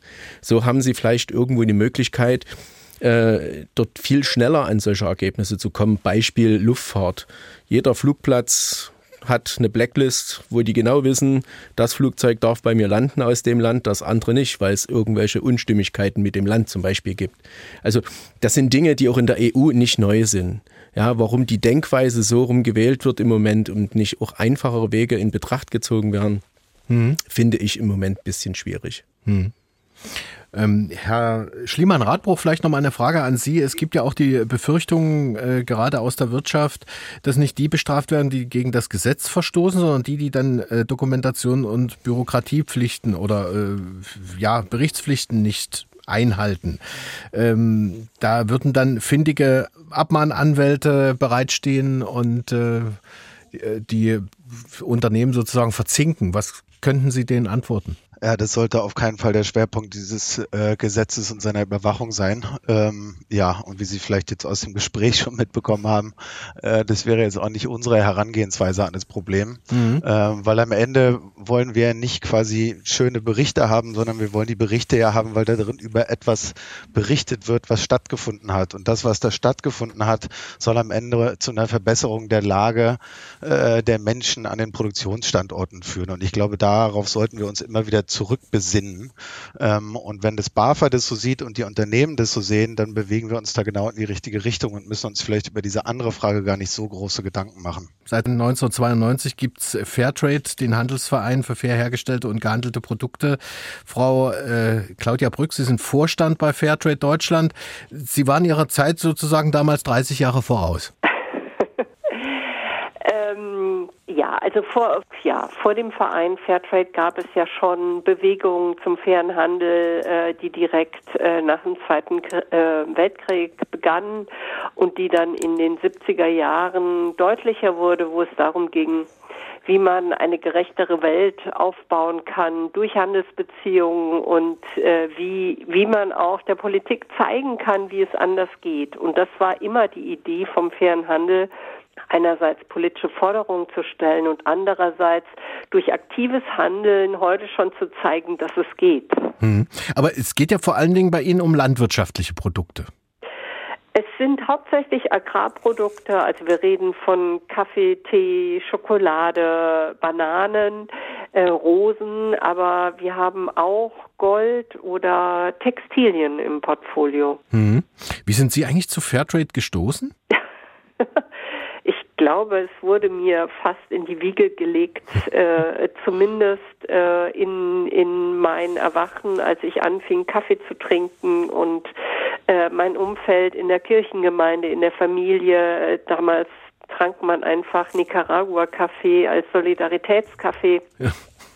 Und auch wenn er mir nicht geschmeckt hat und vielleicht meinen Kaffeestart ein paar Jahre nach hinten verlegt hat, war es trotzdem so, dass äh, also Fragen der sozialen Gerechtigkeit bei uns in der Familie, in der Gemeinde, in, in meiner Peer hm. Group eigentlich immer gestellt worden sind. Wie muss man sich das vorstellen? Wie, wie arbeitet Fairtrade eigentlich? Also, da sind ja mehrere Organisationen beteiligt daran, ne? Also Fairtrade ist ein gemeinnütziger Verein und äh, die Aufgabe von Fairtrade ist es, über ungerechte Handelsstrukturen zu informieren und äh, ja Firmen dafür zu gewinnen, dass sie sich äh, an die Fairtrade-Standards äh, halten. Und äh, der Verein wird getragen von ungefähr 40 äh, NGOs. Da ist Brot für die Welt, Miserior, Welthungerhilfe, alles, was sich so in diesem entwicklungspolitischen Spektrum bewegt, äh, sind die, die politischen Träger hinter dem Verein. Und wir arbeiten mittlerweile mit in Deutschland 400 Firmen, die äh, Produkte mit dem Fairtrade-Siegel auf dem deutschen Markt anbieten. Und das sind ganz unterschiedliche Firmen, kleine Firmen, die äh, ein Produkt äh, herausbringen oder bis hin zu Supermarktketten, die äh, ganze Fairtrade-Produktranges äh, in die Regale stellen. Hm, also ich kannte das bisher eigentlich äh, nur aus, aus so dritte Weltläden, dieses Label, dieses blau-schwarz-grüne da. Mittlerweile ist es auch in Supermärkten angekommen. Was müssen die äh, Unternehmen erfüllen, um dieses Label zu kriegen? Was müssen die nachweisen bei Ihnen? Genau, also die äh, Firmen, die ein Produkt mit dem Siegel auf dem deutschen Markt bringen, die müssen einen rechtsverbindlichen Vertrag mit uns unterschreiben. Und das heißt, dass sie damit einverstanden sind, dass sie äh, regelmäßig äh, äh Bericht darüber erstatten, was sie unter Fairtrade-Bedingungen einkaufen und verkaufen. Und wir dürfen das auch kontrollieren. Das ist die eine Seite. Und die andere Seite ist, dass sie in Fairtrade-zertifizierten Lieferketten einkaufen. Mhm. Das heißt, äh, wenn ich äh, zum Beispiel über einen Schokoladenhersteller äh, spreche, dass der äh, die wenigsten Schokoladenhersteller in Deutschland äh, kaufen die Kakaobohne selber in Westafrika ein, sondern bedienen sich halt äh, Zwischenhändler. Und wir haben die Kette bis in den Ursprung hinein durchzertifiziert. Und äh, je nachdem, um welche, um, um welchen Akteur es sich handelt, äh, ist es die Kooperative, ist es äh, der Exporteur, ist es äh, derjenige, der äh, die, die Rohmassen herstellen oder ist es hier der Hersteller, gibt es jeweils Regeln?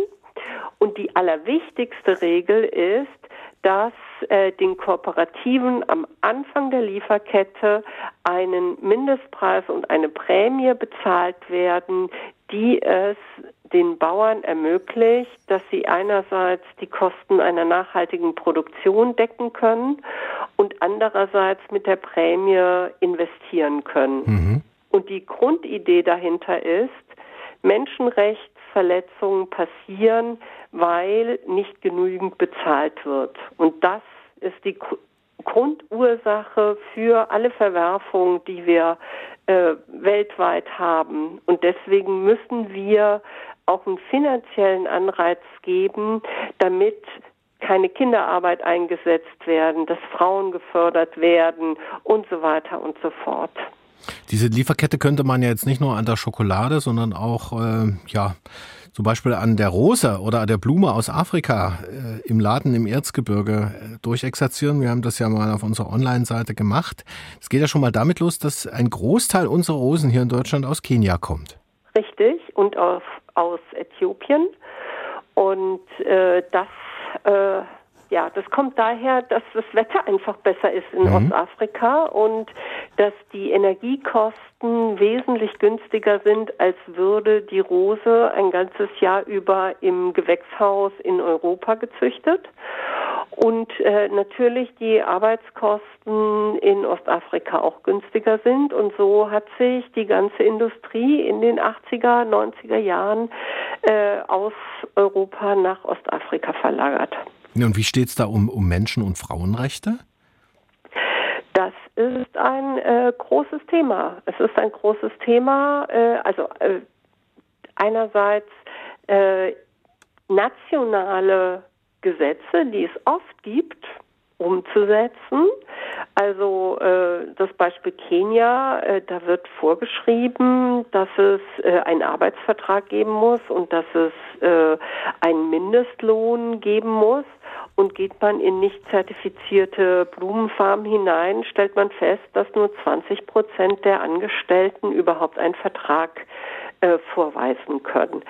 Ähm, Genauso geht es darum, äh, wie kann man verhindern, dass äh, gerade in der Blumenindustrie, das ist ein sehr attraktiver Arbeitsbereich für Frauen, weil sie dort unabhängig von ihrer Familie äh, Einkünfte erwerben können.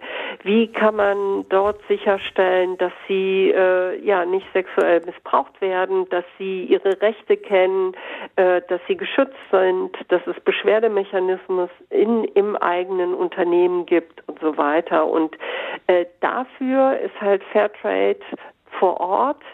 Wir schauen oder be bevor überhaupt eine Farm zertifiziert wird, gibt es äh, Trainings sowohl für das Management als auch für die Mitarbeitenden. Äh, es wird in regelmäßigen Abständen äh, geschaut, ob diese Regeln eingehalten werden und dann was äh, ja gerade in Blumen, in der Blumenindustrie so wichtig ist. Ähm, zehn Prozent des äh, Exportwertes geht zurück an die Angestellten und die Angestellten entscheiden vor Ort, was sie mit diesem Geld machen. Mhm. Und äh, diese Möglichkeit, selber einen Plan aufzustellen, selber äh, zu organisieren, wie man darüber entscheidet, dieses, was wir so klassisch Ermächtigung, Empowerment äh, in der Entwicklungspolitik nennen, das ist in der Blumenindustrie äh, sehr, sehr deutlich zu sehen. Und mittlerweile ähm, wissen wir ja, dass in Kenia 50 Prozent der, der Blumenfarmen Fairtrade zertifiziert sind, weil äh, auch für die Unternehmen es ein, ein Vorteil ist, äh, zertifiziert zu sein, weil sie verstehen, dass die Mitarbeiter motivierter sind, dass das Arbeitsklima besser ist, dass für alle Beteiligten es nur Vorteile hat, wenn man in einer äh, gut funktionierenden Gemeinschaft arbeitet. Mhm.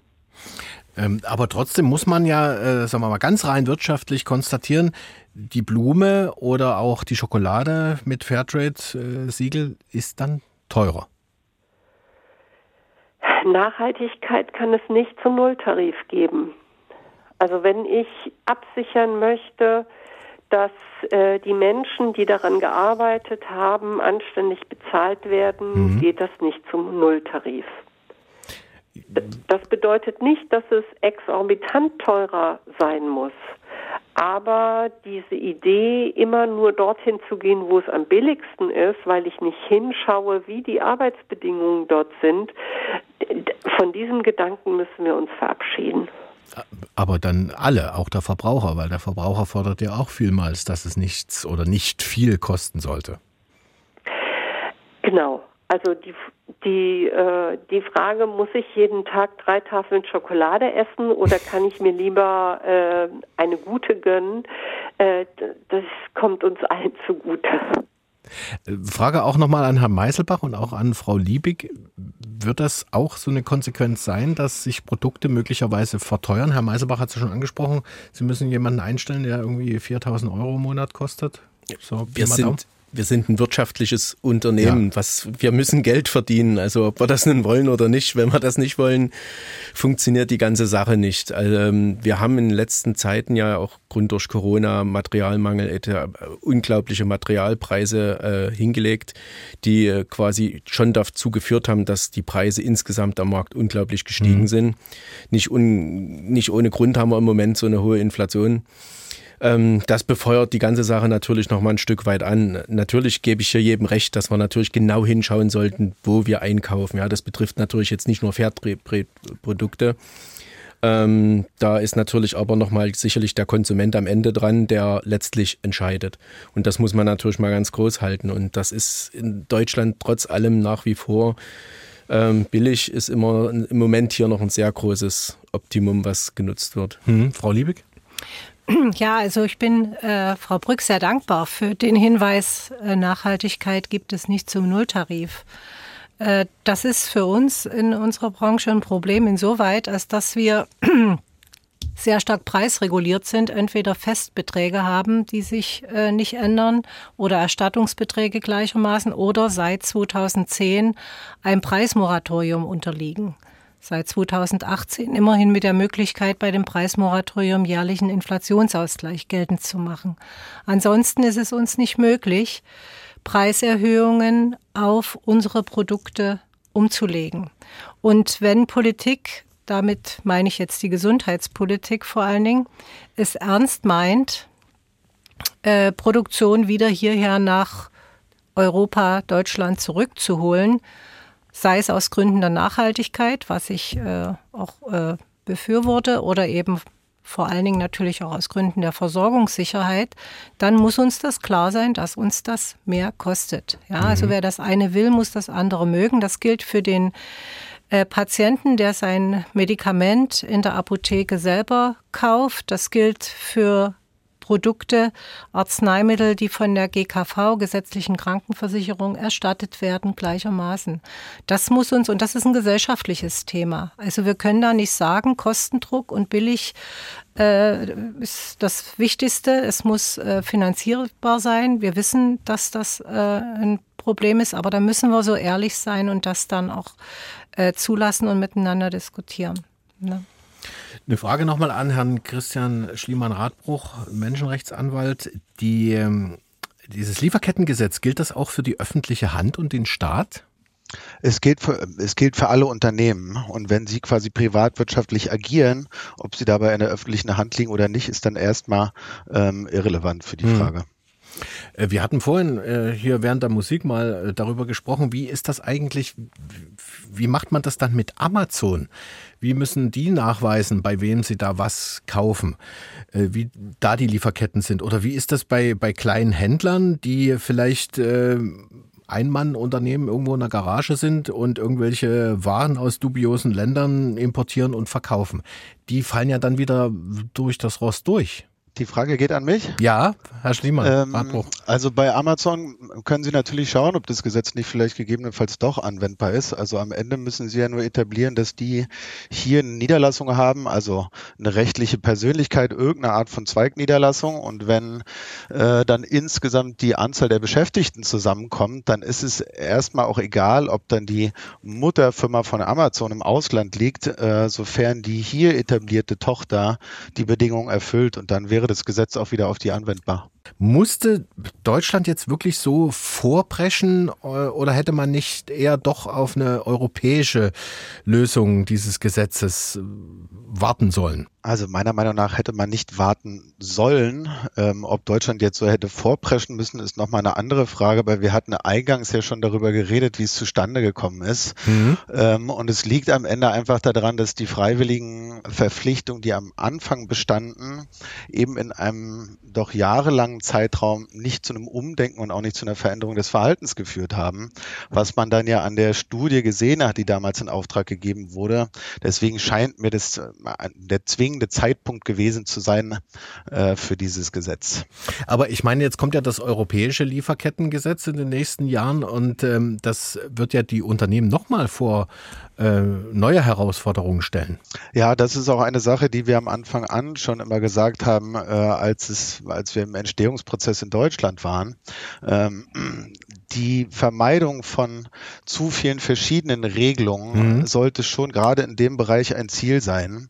Und dadurch, dass natürlich das deutsche Lieferkettengesetz jetzt hinter den internationalen Standards zurückbleibt ähm, und wenn wir dann ein europäisches Gesetz haben, was darüber hinausgeht, wird im Zweifel dann das deutsche Lieferkettengesetz angepasst und damit ändern sich auch noch mal ein Stück weit die Regelungen, je nachdem, was da konkret bei rauskommt.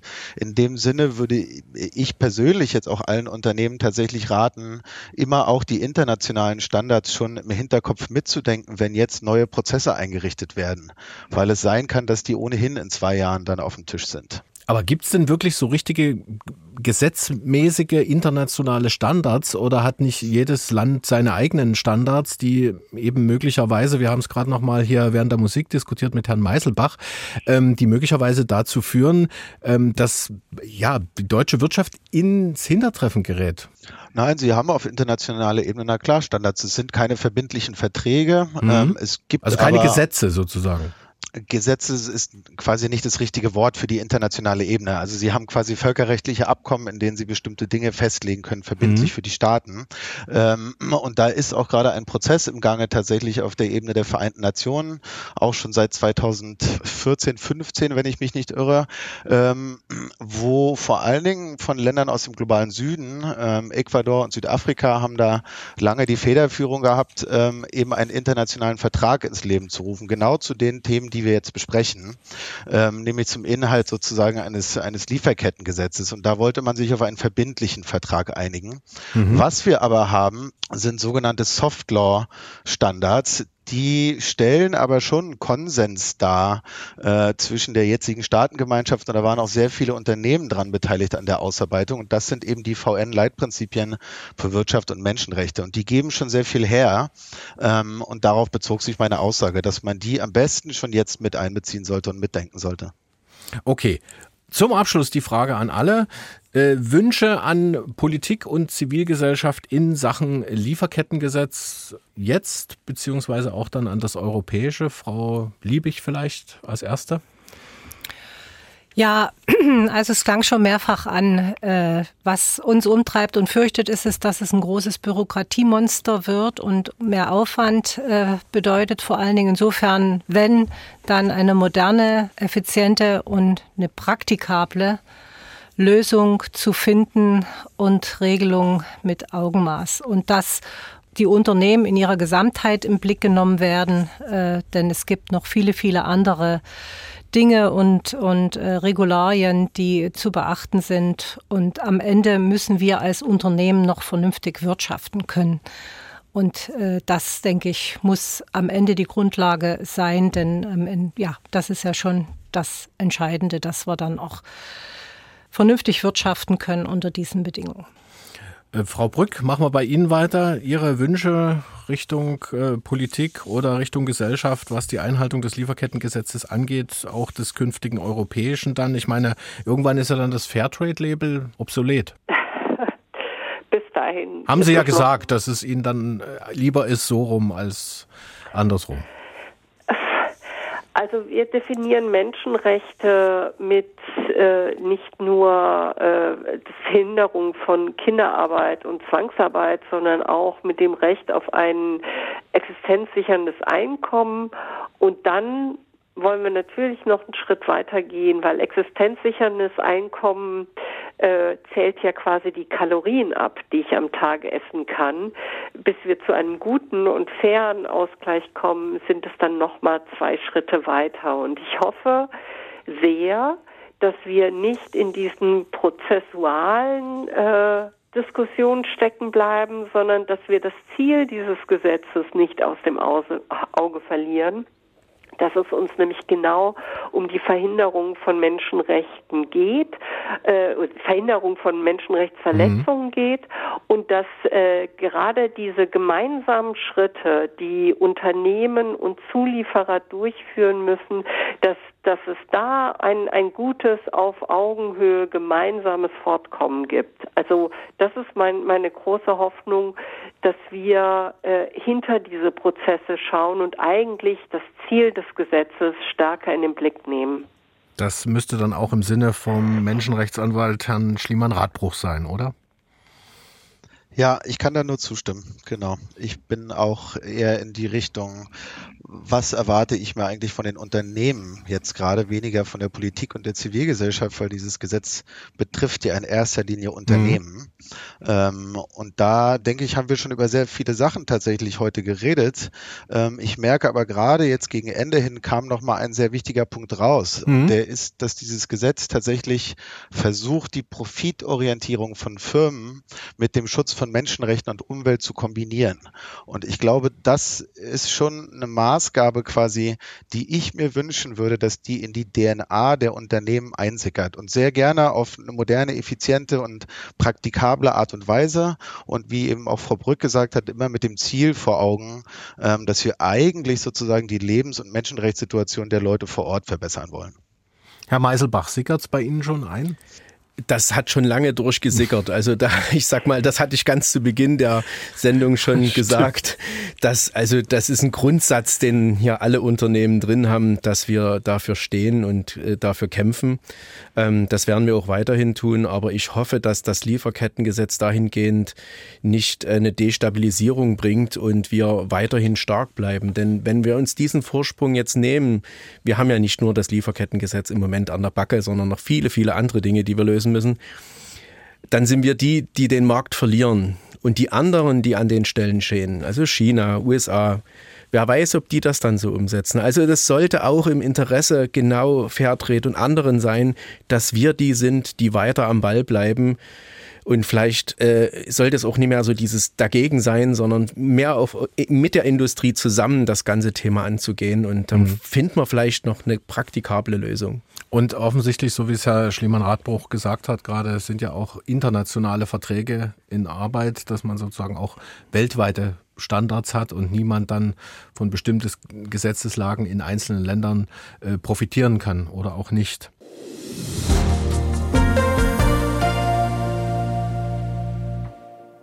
Das Lieferketten-Sorgfaltspflichtengesetz. Was für ein irrer Name, aber ist halt so, können wir nicht ändern, ist unser Thema bei Dienstags direkt. Seit Januar ist es ja in Kraft und gilt offiziell erstmal nur für Unternehmen ab 3000 Mitarbeiter, aber auch kleinere Betriebe geraten bereits in seinen Bann und kontrolliert wird das neue Gesetz auch schon. Das macht das BAFA, das Bundesamt für Wirtschaft und Ausfuhrkontrolle. Genauer gesagt die Mitarbeiter der neuen Außenstelle in Borna. Wie genau nun kontrolliert kontrolliert wird und äh, was Unternehmen erwartet, die da partout nicht mitspielen, das wollten wir von Thorsten Safarik wissen. Er ist Präsident des BAFA. Herr Safarik, erstmal die grundsätzliche Frage, was genau macht eigentlich das Amt für Wirtschaft und Ausfuhrkontrolle? Wir rechnen uns immer als Universalbehörde, weil wir viele Aufgaben wahrnehmen äh, für die Bundesregierung, speziell für das Bundeswirtschaftsministerium. Wir haben zahlreiche Förderprogramme. Wir sind im Bereich Exportkontrolle tätig und uns ist jetzt zum 1. Januar 2023 die Administration des Lieferketten-Sorgfaltspflichtengesetzes übertragen worden. Ziel dieses Gesetzes ist, dass die Menschenrechte in den globalen Lieferketten besser gewahrt werden, besser eingehalten werden. Und mit dieser wichtigen Aufgabe ist das Bundesamt für Wirtschaft und Ausfuhrkontrolle betraut worden. Und dafür ist dann diese neue Außenstelle in Borna zuständig. Richtig. Wir sind hier äh, Ende letzten Jahres gestartet. Wir hatten am Tag der Menschenrechte am 10. Dezember unsere offizielle Einweihung. Mittlerweile arbeiten schon 50, konkret 51 neue Kolleginnen und Kollegen hier am Standort in Borna und wir planen uns noch im Laufe dieses Jahres zu verdoppeln. Kommen wir mal auf das Gesetz zu sprechen. Was ist eigentlich äh, im Sinne dieses Lieferkartengesetzes eine Lieferkette? Also beispielsweise im Ausland, das kann in Afrika sein oder das kann auch in Asien sein, werden äh, bestimmte Produkte hergestellt und über verschiedene Zwischenhändler landet dann das Endprodukt bei uns in einem Geschäft, beispielsweise ein T-Shirt, was dann die ähm, Kundinnen und Kunden in Deutschland dann kaufen werden. Ja? Und Ziel des Gesetzes ist es, eigentlich diese Produkte, diese Dienstleistungen, die in dieser Lieferkette dann immer weiter veredelt werden, die äh, gehandelt werden, dass äh, in dieser Lieferkette die Menschenrechtslage verbessert wird. Und eigentlich sind es keine Lieferketten, es sind eigentlich Liefernetzwerke, um die es sich hm. handelt. Jetzt ist das Gesetz ja relativ jung noch. Äh, sind jetzt alle Handlungsanleitungen für Sie schon da oder kommt da im Laufe der Zeit jetzt noch was auf Sie zu? Wir sind neu gestartet, die Unternehmen sind neu gestartet mit dem Gesetz. Viele sind allerdings schon seit vielen Jahren sehr engagiert in hm. diesem Thema unterwegs. Und wir haben schon eine Handreichung veröffentlicht, also schon vor ja, fast anderthalb Jahren mittlerweile einen ständig wachsenden Fragen- und Antwortenkatalog, den wir auf unserer Homepage äh, veröffentlichen. Ja, wenn Fragen uns erreichen, wo wir der Meinung sind, die Antwort könnte viele interessieren, dann veröffentlichen wir die Frage und die Antwort im Internet. Wir haben konkrete Handreichungen veröffentlicht zu bestimmten Spezialthemen. Das versteht man beispielsweise unter Angemessenheit oder unter der Risikoanalyse. Und es kommen auch noch weitere Handreichungen. Aktuell arbeiten wir an einer Handreichung für die Unternehmen, die nicht unter das Gesetz fallen. Das mag vielleicht etwas überraschend sein, aber die Unternehmen in der Lieferkette, die meisten sind ja gar nicht vom Gesetz betroffen. Eben, ja, weil die kleiner sind als 3000 beziehungsweise dann ab nächstem Jahr respektive 1000 äh, Mitarbeiter, ne? Korrekt. aber sie sind natürlich ein wesentlicher Teil äh, der Lieferkette. Und da bestehen viele Unsicherheiten im Markt. Und um diese Unsicherheiten zu reduzieren, erarbeiten wir eine Handreichung, die wir in wenigen Wochen veröffentlicht werden. Und dann wird es natürlich auch weitergehen, so wie eben Fragen auftreten, die eben von besonderem Interesse sind, werden wir diese beantworten, weil das sehen wir eben auch als eine wichtige Aufgabe des BAFA, dass wir die Unternehmen unterstützen bei der Umsetzung des Gesetzes. Apropos, was sollten da Unternehmen jetzt schon tun? Zum Beispiel? Das ähm, Gesetz beispielsweise erfordert, dass ähm, beispielsweise bereits seit dem 1. Januar ein Menschenrechtsbeauftragter eingesetzt worden ist. Das Gesetz fordert auch, also von den betroffenen äh, Unternehmen, dass ab 1. Januar ein Beschwerdeverfahren eingerichtet wird. Ja? Das beispielsweise sind Sachen, die jetzt schon da sein müssen.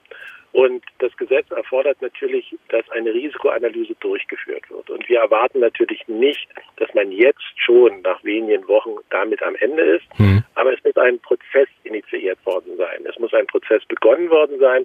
Und das werden wir natürlich auch überprüfen, ob die Unternehmen angemessen reagieren und sich auf den Weg gemacht haben, äh, das Gesetz auch erfolgreich umzusetzen.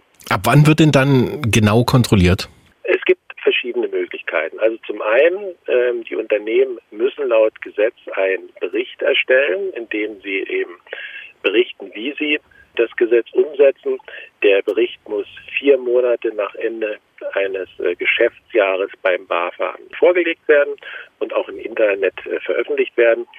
Wir haben jetzt zu Beginn gesagt, als Erleichterung für die Unternehmen, wir werden erst zum 1. Juni nächsten Jahres überprüfen, ob diese Berichtspflicht eingehalten wird, um quasi den Unternehmen längere Zeit zu geben, wo das Geschäftsjahr vom Kalenderjahr abweicht. Mhm. Ja, die meisten Unternehmen äh, müssen sowieso erst im nächsten Jahr vorliegen, aber bei einigen hätte es ja sein können, wenn das Geschäftsjahr eben am 1. März endet, dass sie vier Monate danach schon eben berichten, nur was in zwei Monaten passiert ist. Und haben gesagt, okay, da geben wir den länger Zeit. Ja, das stimmt. Ja.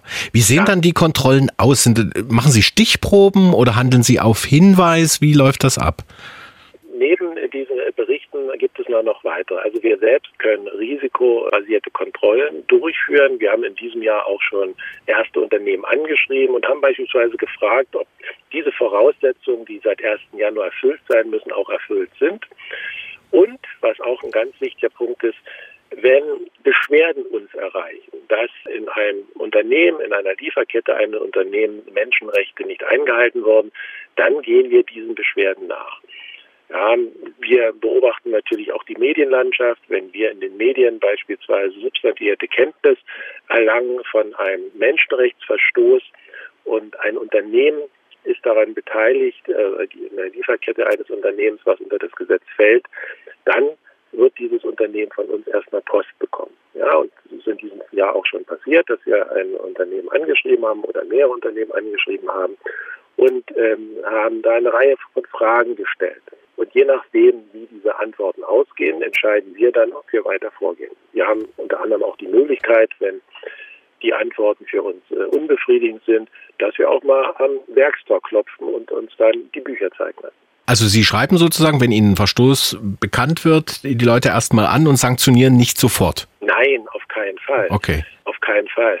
Ich gehe auch davon aus, dass äh, wir sehr wenige äh, Sanktionen verhängen müssen, weil ich habe viele Gespräche mit Unternehmern und Unternehmern in unserem Land bereits geführt, die schon seit vielen Jahren sich sehr engagiert mit diesem Thema beschäftigen, weil das Wichtigste, was es gibt, ist eben der Mensch. Und wir haben das Glück, wir haben das Privileg, hier in Deutschland äh, zu leben, wo es uns gut geht. Viele andere Menschen auf der Welt haben dieses Privileg nicht. Ja, und äh, deshalb ist es wichtig, dass wir uns um die Menschenrechte in der Lieferkette kümmern. Und wie gesagt, viele Unternehmen machen das schon. Und wenn man mal einen Fehler macht, wir alle sind Menschen, Menschen machen Fehler, dann werden wir nicht gleich mit der Sanktionskeule kommen, sondern wir werden das Unternehmen dabei unterstützen, diese Fehler zu beseitigen. Nur wenn ein Unternehmen nicht willig ist, dann müssen wir auch zur Sanktionskeule greifen. Aber ich gehe davon aus, dass wir das sehr, sehr selten machen müssen. Genau, aber trotzdem muss man den Fall mal ansprechen. Was passiert dann mit diesen Unternehmen, die jetzt nicht willig sind, die sich darum nicht scheren? Äh, was kann denen im schlimmsten Fall passieren? Also schlimmsten Fall können ja Bußgelder, also bis zu, zu 8 Millionen Euro zum Beispiel oder bis zu 2 Prozent des Jahresumsatzes verhängen. Aber ich gehe davon aus, das werden wir sehr, sehr selten machen, weil gerade die deutschen Unternehmen sind sehr vorbildhaft schon unterwegs und ähm, gerade die Großen haben sich aus Eigeninteresse eben auch schon mit diesem wichtigen Thema beschäftigt. Die Verbraucher und Verbraucher in unserem Land fragen immer mehr danach, wie sind die Produkte hergestellt worden. Es gibt niemanden, der sagt, es ist mir doch egal, ob das T-Shirt mit Kinderarbeit hergestellt worden ist oder mhm. nicht. Ja, und deshalb viele Unternehmen, gerade deutsche Unternehmen, sind da schon sehr weit. Nicht alle. Und deshalb werden wir denen, die noch nicht so weit sind, dabei helfen, dass sie mhm. vorankommen. Und ganz, ganz wenige wird es sicherlich geben. Da müssen wir auch mal zu einer Sanktion greifen. Thorsten Safarik bei MDR Sachsen, der Präsident des Bundesamtes für Wirtschaft und Ausfuhrkontrolle, das mit seiner neuen Außenstelle in Borna überwachen soll, ob das Lieferkettengesetz auch eingehalten wird. Vielen Dank für das Gespräch. Mit der Unternehmerseite haben wir ja heute auch schon viel gesprochen über das Thema Lieferkettengesetz und wie es jetzt schon viele kleine und mittlere Betriebe vor hohe Hürden stellt, obwohl es ja erstmal nur für Firmen mit mehr als 3000 Beschäftigten gilt. Aber der Druck wird halt von oben nach unten weitergegeben. Muss das alles sein, fragt sich deshalb auch der Geschäftsführer der IMM Electronics GmbH in Mittweida, René in der Stroth. 125 Leute arbeiten bei dem Elektronikdienstleister und damit fällt er, wie gesagt, eigentlich nicht unter das Lieferkettengesetz. Aber irgendwie dann doch. Herr in der Stroth, was befürchten Sie jetzt konkret für Ihr Unternehmen? Wir befürchten, dass wir quasi als Mittelständler, als kleiner Mittelständler zunehmend mit solchen Regularien äh, belastet werden und wir quasi auch in den Lieferketten in Haftung genommen werden für Sachen, für die wir jetzt nicht per Gesetz äh, verantwortlich sind, aber unsere Kunden, die vielleicht unter die gesetzlichen Regeln fallen, äh, diese Verantwortung weitergeben und wir uns dann echt die Gedanken machen müssen, dass wir diese Informationen in der Lieferkette abbilden müssen und bestätigen müssen und im Zweifel Aussagen treffen, die wir nicht bewerten können, die uns irgendwann in den Haftungsproblemen tatsächlich bringen könnten. Heißt also im Umkehrschluss, die Großen geben dann den Druck an Sie weiter, dass Sie dokumentieren und berichten müssen, ob Ihre Lieferketten stimmen? Genauso ist das. Das läuft jetzt schon auch in anderen Themen zum Material Compliance ist ja das äh, Lieferketten-Sorgfaltspflichtengesetz nur eins, äh, was da jetzt noch unterkommt. Wo sitzen Ihre Zuliefer eigentlich? Können Sie für die die Hand ins Feuer legen? Also nicht wirklich. Wir beschaffen tatsächlich auf europäischer Ebene, was Distribution angeht, elektronische Komponenten und Bauteile, aber diese ganzen Materialien kommen zu über 80 Prozent aus Asien, werden dort hergestellt und für diese Herstellungsverfahren können wir nicht wirklich die Hand ins Feuer legen, weil wir das weder wissen noch beeinflussen können und eine sehr starke Abhängigkeit da auch existiert. Also Sie könnten maximal sagen, okay, bei unserem Lieferanten stimmt alles, aber bei den Vor Vor Vorlieferanten, das wissen Sie dann nicht. Genau, also unser Ziel ist tatsächlich auch unseren Lieferanten in die Pflicht zu nehmen, äh, ähnliche Verpflichtungen, die wir von unseren Kunden kriegen, weiterzugeben, uns das bestätigen zu lassen. Da hören wir dann schon relativ oft, äh, können wir nicht, äh, wendet euch bitte direkt an die Hersteller. Und ich sag mal, ein Bauteilehersteller für einen Schaltkreis in Asien mit solchen Sachen zu belasten, ist relativ aussichtslos. Haben Sie da jetzt in Sachen Lieferkettengesetz schon was Konkretes unternommen?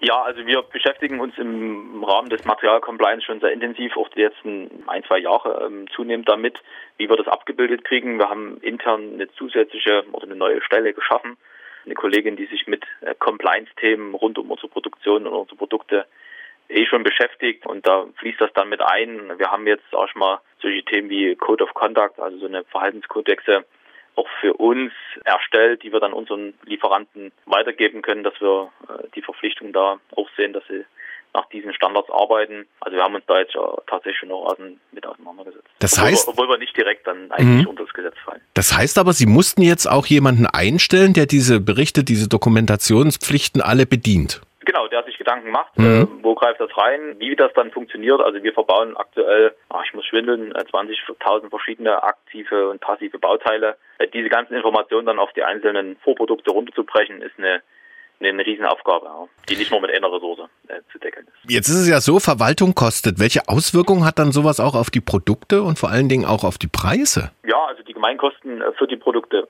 steigen natürlich. Was das jetzt im Detail bedeutet, können wir mhm. noch nicht ganz abmessen.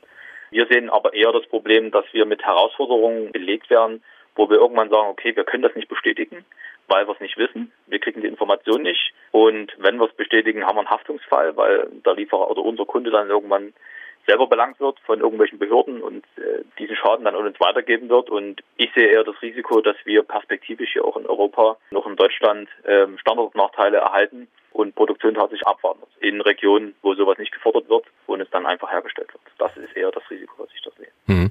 Sie als Unternehmer haben sich ja auch schon gekümmert, Sie haben es ja angesprochen, Compliance-Richtlinien etc. pp. Ist das jetzt übertrieben oder sehen Sie auch irgendwo die Notwendigkeit eines solchen Gesetzes? Ja, also wir sehen schon auch die Notwendigkeiten und ähm, ich sag mal, deswegen beschäftigen wir uns ja auch schon sehr intensiv damit, weil wir das, wenn wir das gut hinkriegen, auch ein, ein Wettbewerbsvorteil ist gegenüber dem Wettbewerb, aber auch im Nutzen unserer Kunden. Deswegen scheuen wir uns da nicht die Mühen um dann entsprechende Aussagen treffen zu können. Und äh, haben Sie jetzt noch Wünsche an die Politik, da vielleicht irgendwas nachzujustieren, weil es kommt ja noch das europäische Lieferkettengesetz und nach derzeitigem Stand soll das ja noch ein Zacken schärfer sein als das, was äh, in Deutschland jetzt gerade in Kraft ist. Ähm, ja, also mein Wunsch wäre, dass wir hier von Harmonisierung reden, dass zumindest die gesetzlichen Regelungen nicht voneinander abweichen, weil wir sehen das auch in anderen Gesetzesthemen, wo es um, um Schwermetalle, um Kunststoff, äh, um chemische Zusammensetzung von Produkten geht.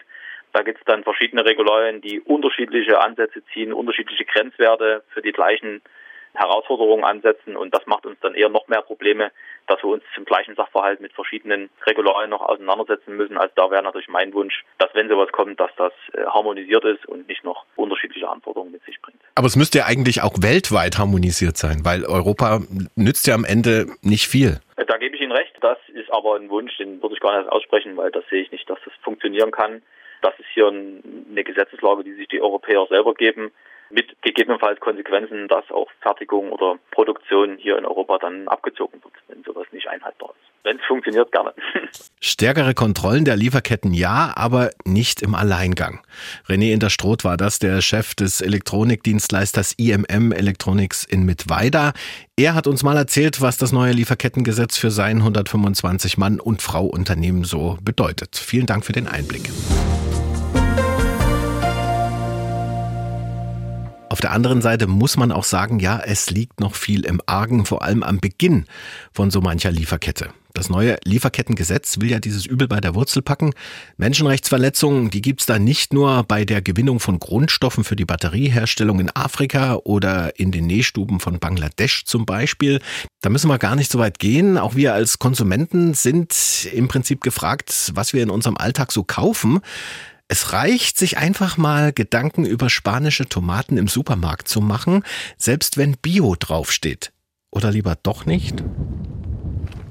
Es ist kalt und sehr windig in einem der rund 80 Slums bei Almeria in Südspanien.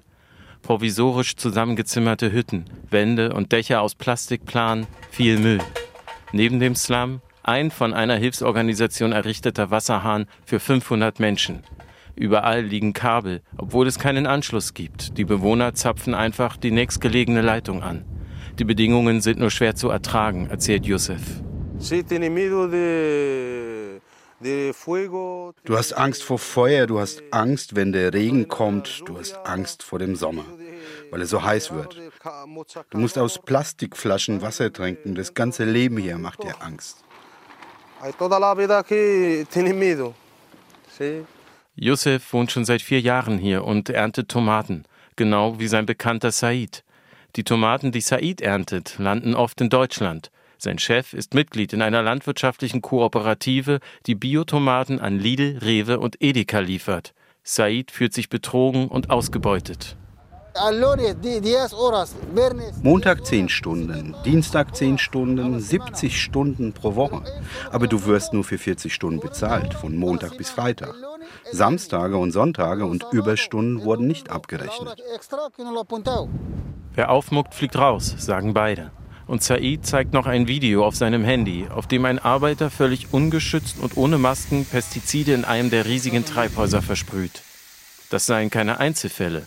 Die Ausbeutung in den Treibhäusern Südspaniens, die so groß sind wie 45.000 Fußballfelder, habe System und sei seit Jahren bekannt, so José García Cuevas. Der hagere Gewerkschaftler mit dem ergrauten Pferdeschwanz kümmert sich hier seit Jahren um die afrikanischen Erntehelfer. Darüber hinaus gibt es ein System der Angst. Systematisch schüchtern Arbeitgeber ihre Arbeitnehmer ein. Jeder, der seine Rechte einfordert, wird sofort entlassen. So versuchen die Arbeitgeber durch Verbreitung von Angst richtig Druck auszuüben. Doch die Ausbeutung von Erntehelfern ist hier nicht das einzige Problem. Die karge Landschaft, da wo sie noch frei und nicht bedeckt von Treibhäusern oder Slums ist, ist voller Plastikmüll verschandelt von Treibhausplastikmüllhalden. 300 solcher Halden hat der Umweltschützer Markus Diegues ausfindig gemacht.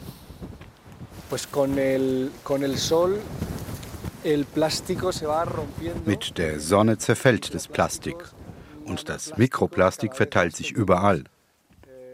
Wind und Wasser tragen es zum Meer, es gelangt in die Nahrungskette und äh, früher oder später essen wir das. Das ist also das große Problem, das wir hier mit dem Treibhausplastik haben. Um das zu beweisen, greift Markus noch mit der Hand in eine alte Plastikplane. Die zerfällt sofort. Die kleinen Teile fliegen glänzend davon Richtung Meer. Für ein Interview über diese Zustände waren Lidl, Rewe und Edeka nicht bereit und verweisen in ihren schriftlichen Antworten auf Unternehmensrichtlinien, Selbstverpflichtungen und diverse Zertifikate, die ihren Produkten die Einhaltung von Sozial- und Umweltstandards bescheinigen. Wenn der Dokumentationsschein trügt. Eine Reportage war das über Ausbeutung beim Anbau von Biotomaten in Spanien von Jan Weiße. Und damit sind wir am Schluss unseres Dienstags Direkt Podcasts. Ich bin Jan Kummer und bedanke mich ganz herzlich fürs Zuhören. Für Empfehlungen sind wir natürlich dankbar und vielleicht hören Sie ja auch mal in andere Podcasts von uns rein. Mensch Nachbar zum Beispiel. Unser Blick nach Polen und Tschechien finden Sie auch in der ARD Podcast App und überall dort, wo es Podcasts gibt. Dienstags Direkt, ein Podcast von MDR Sachsen.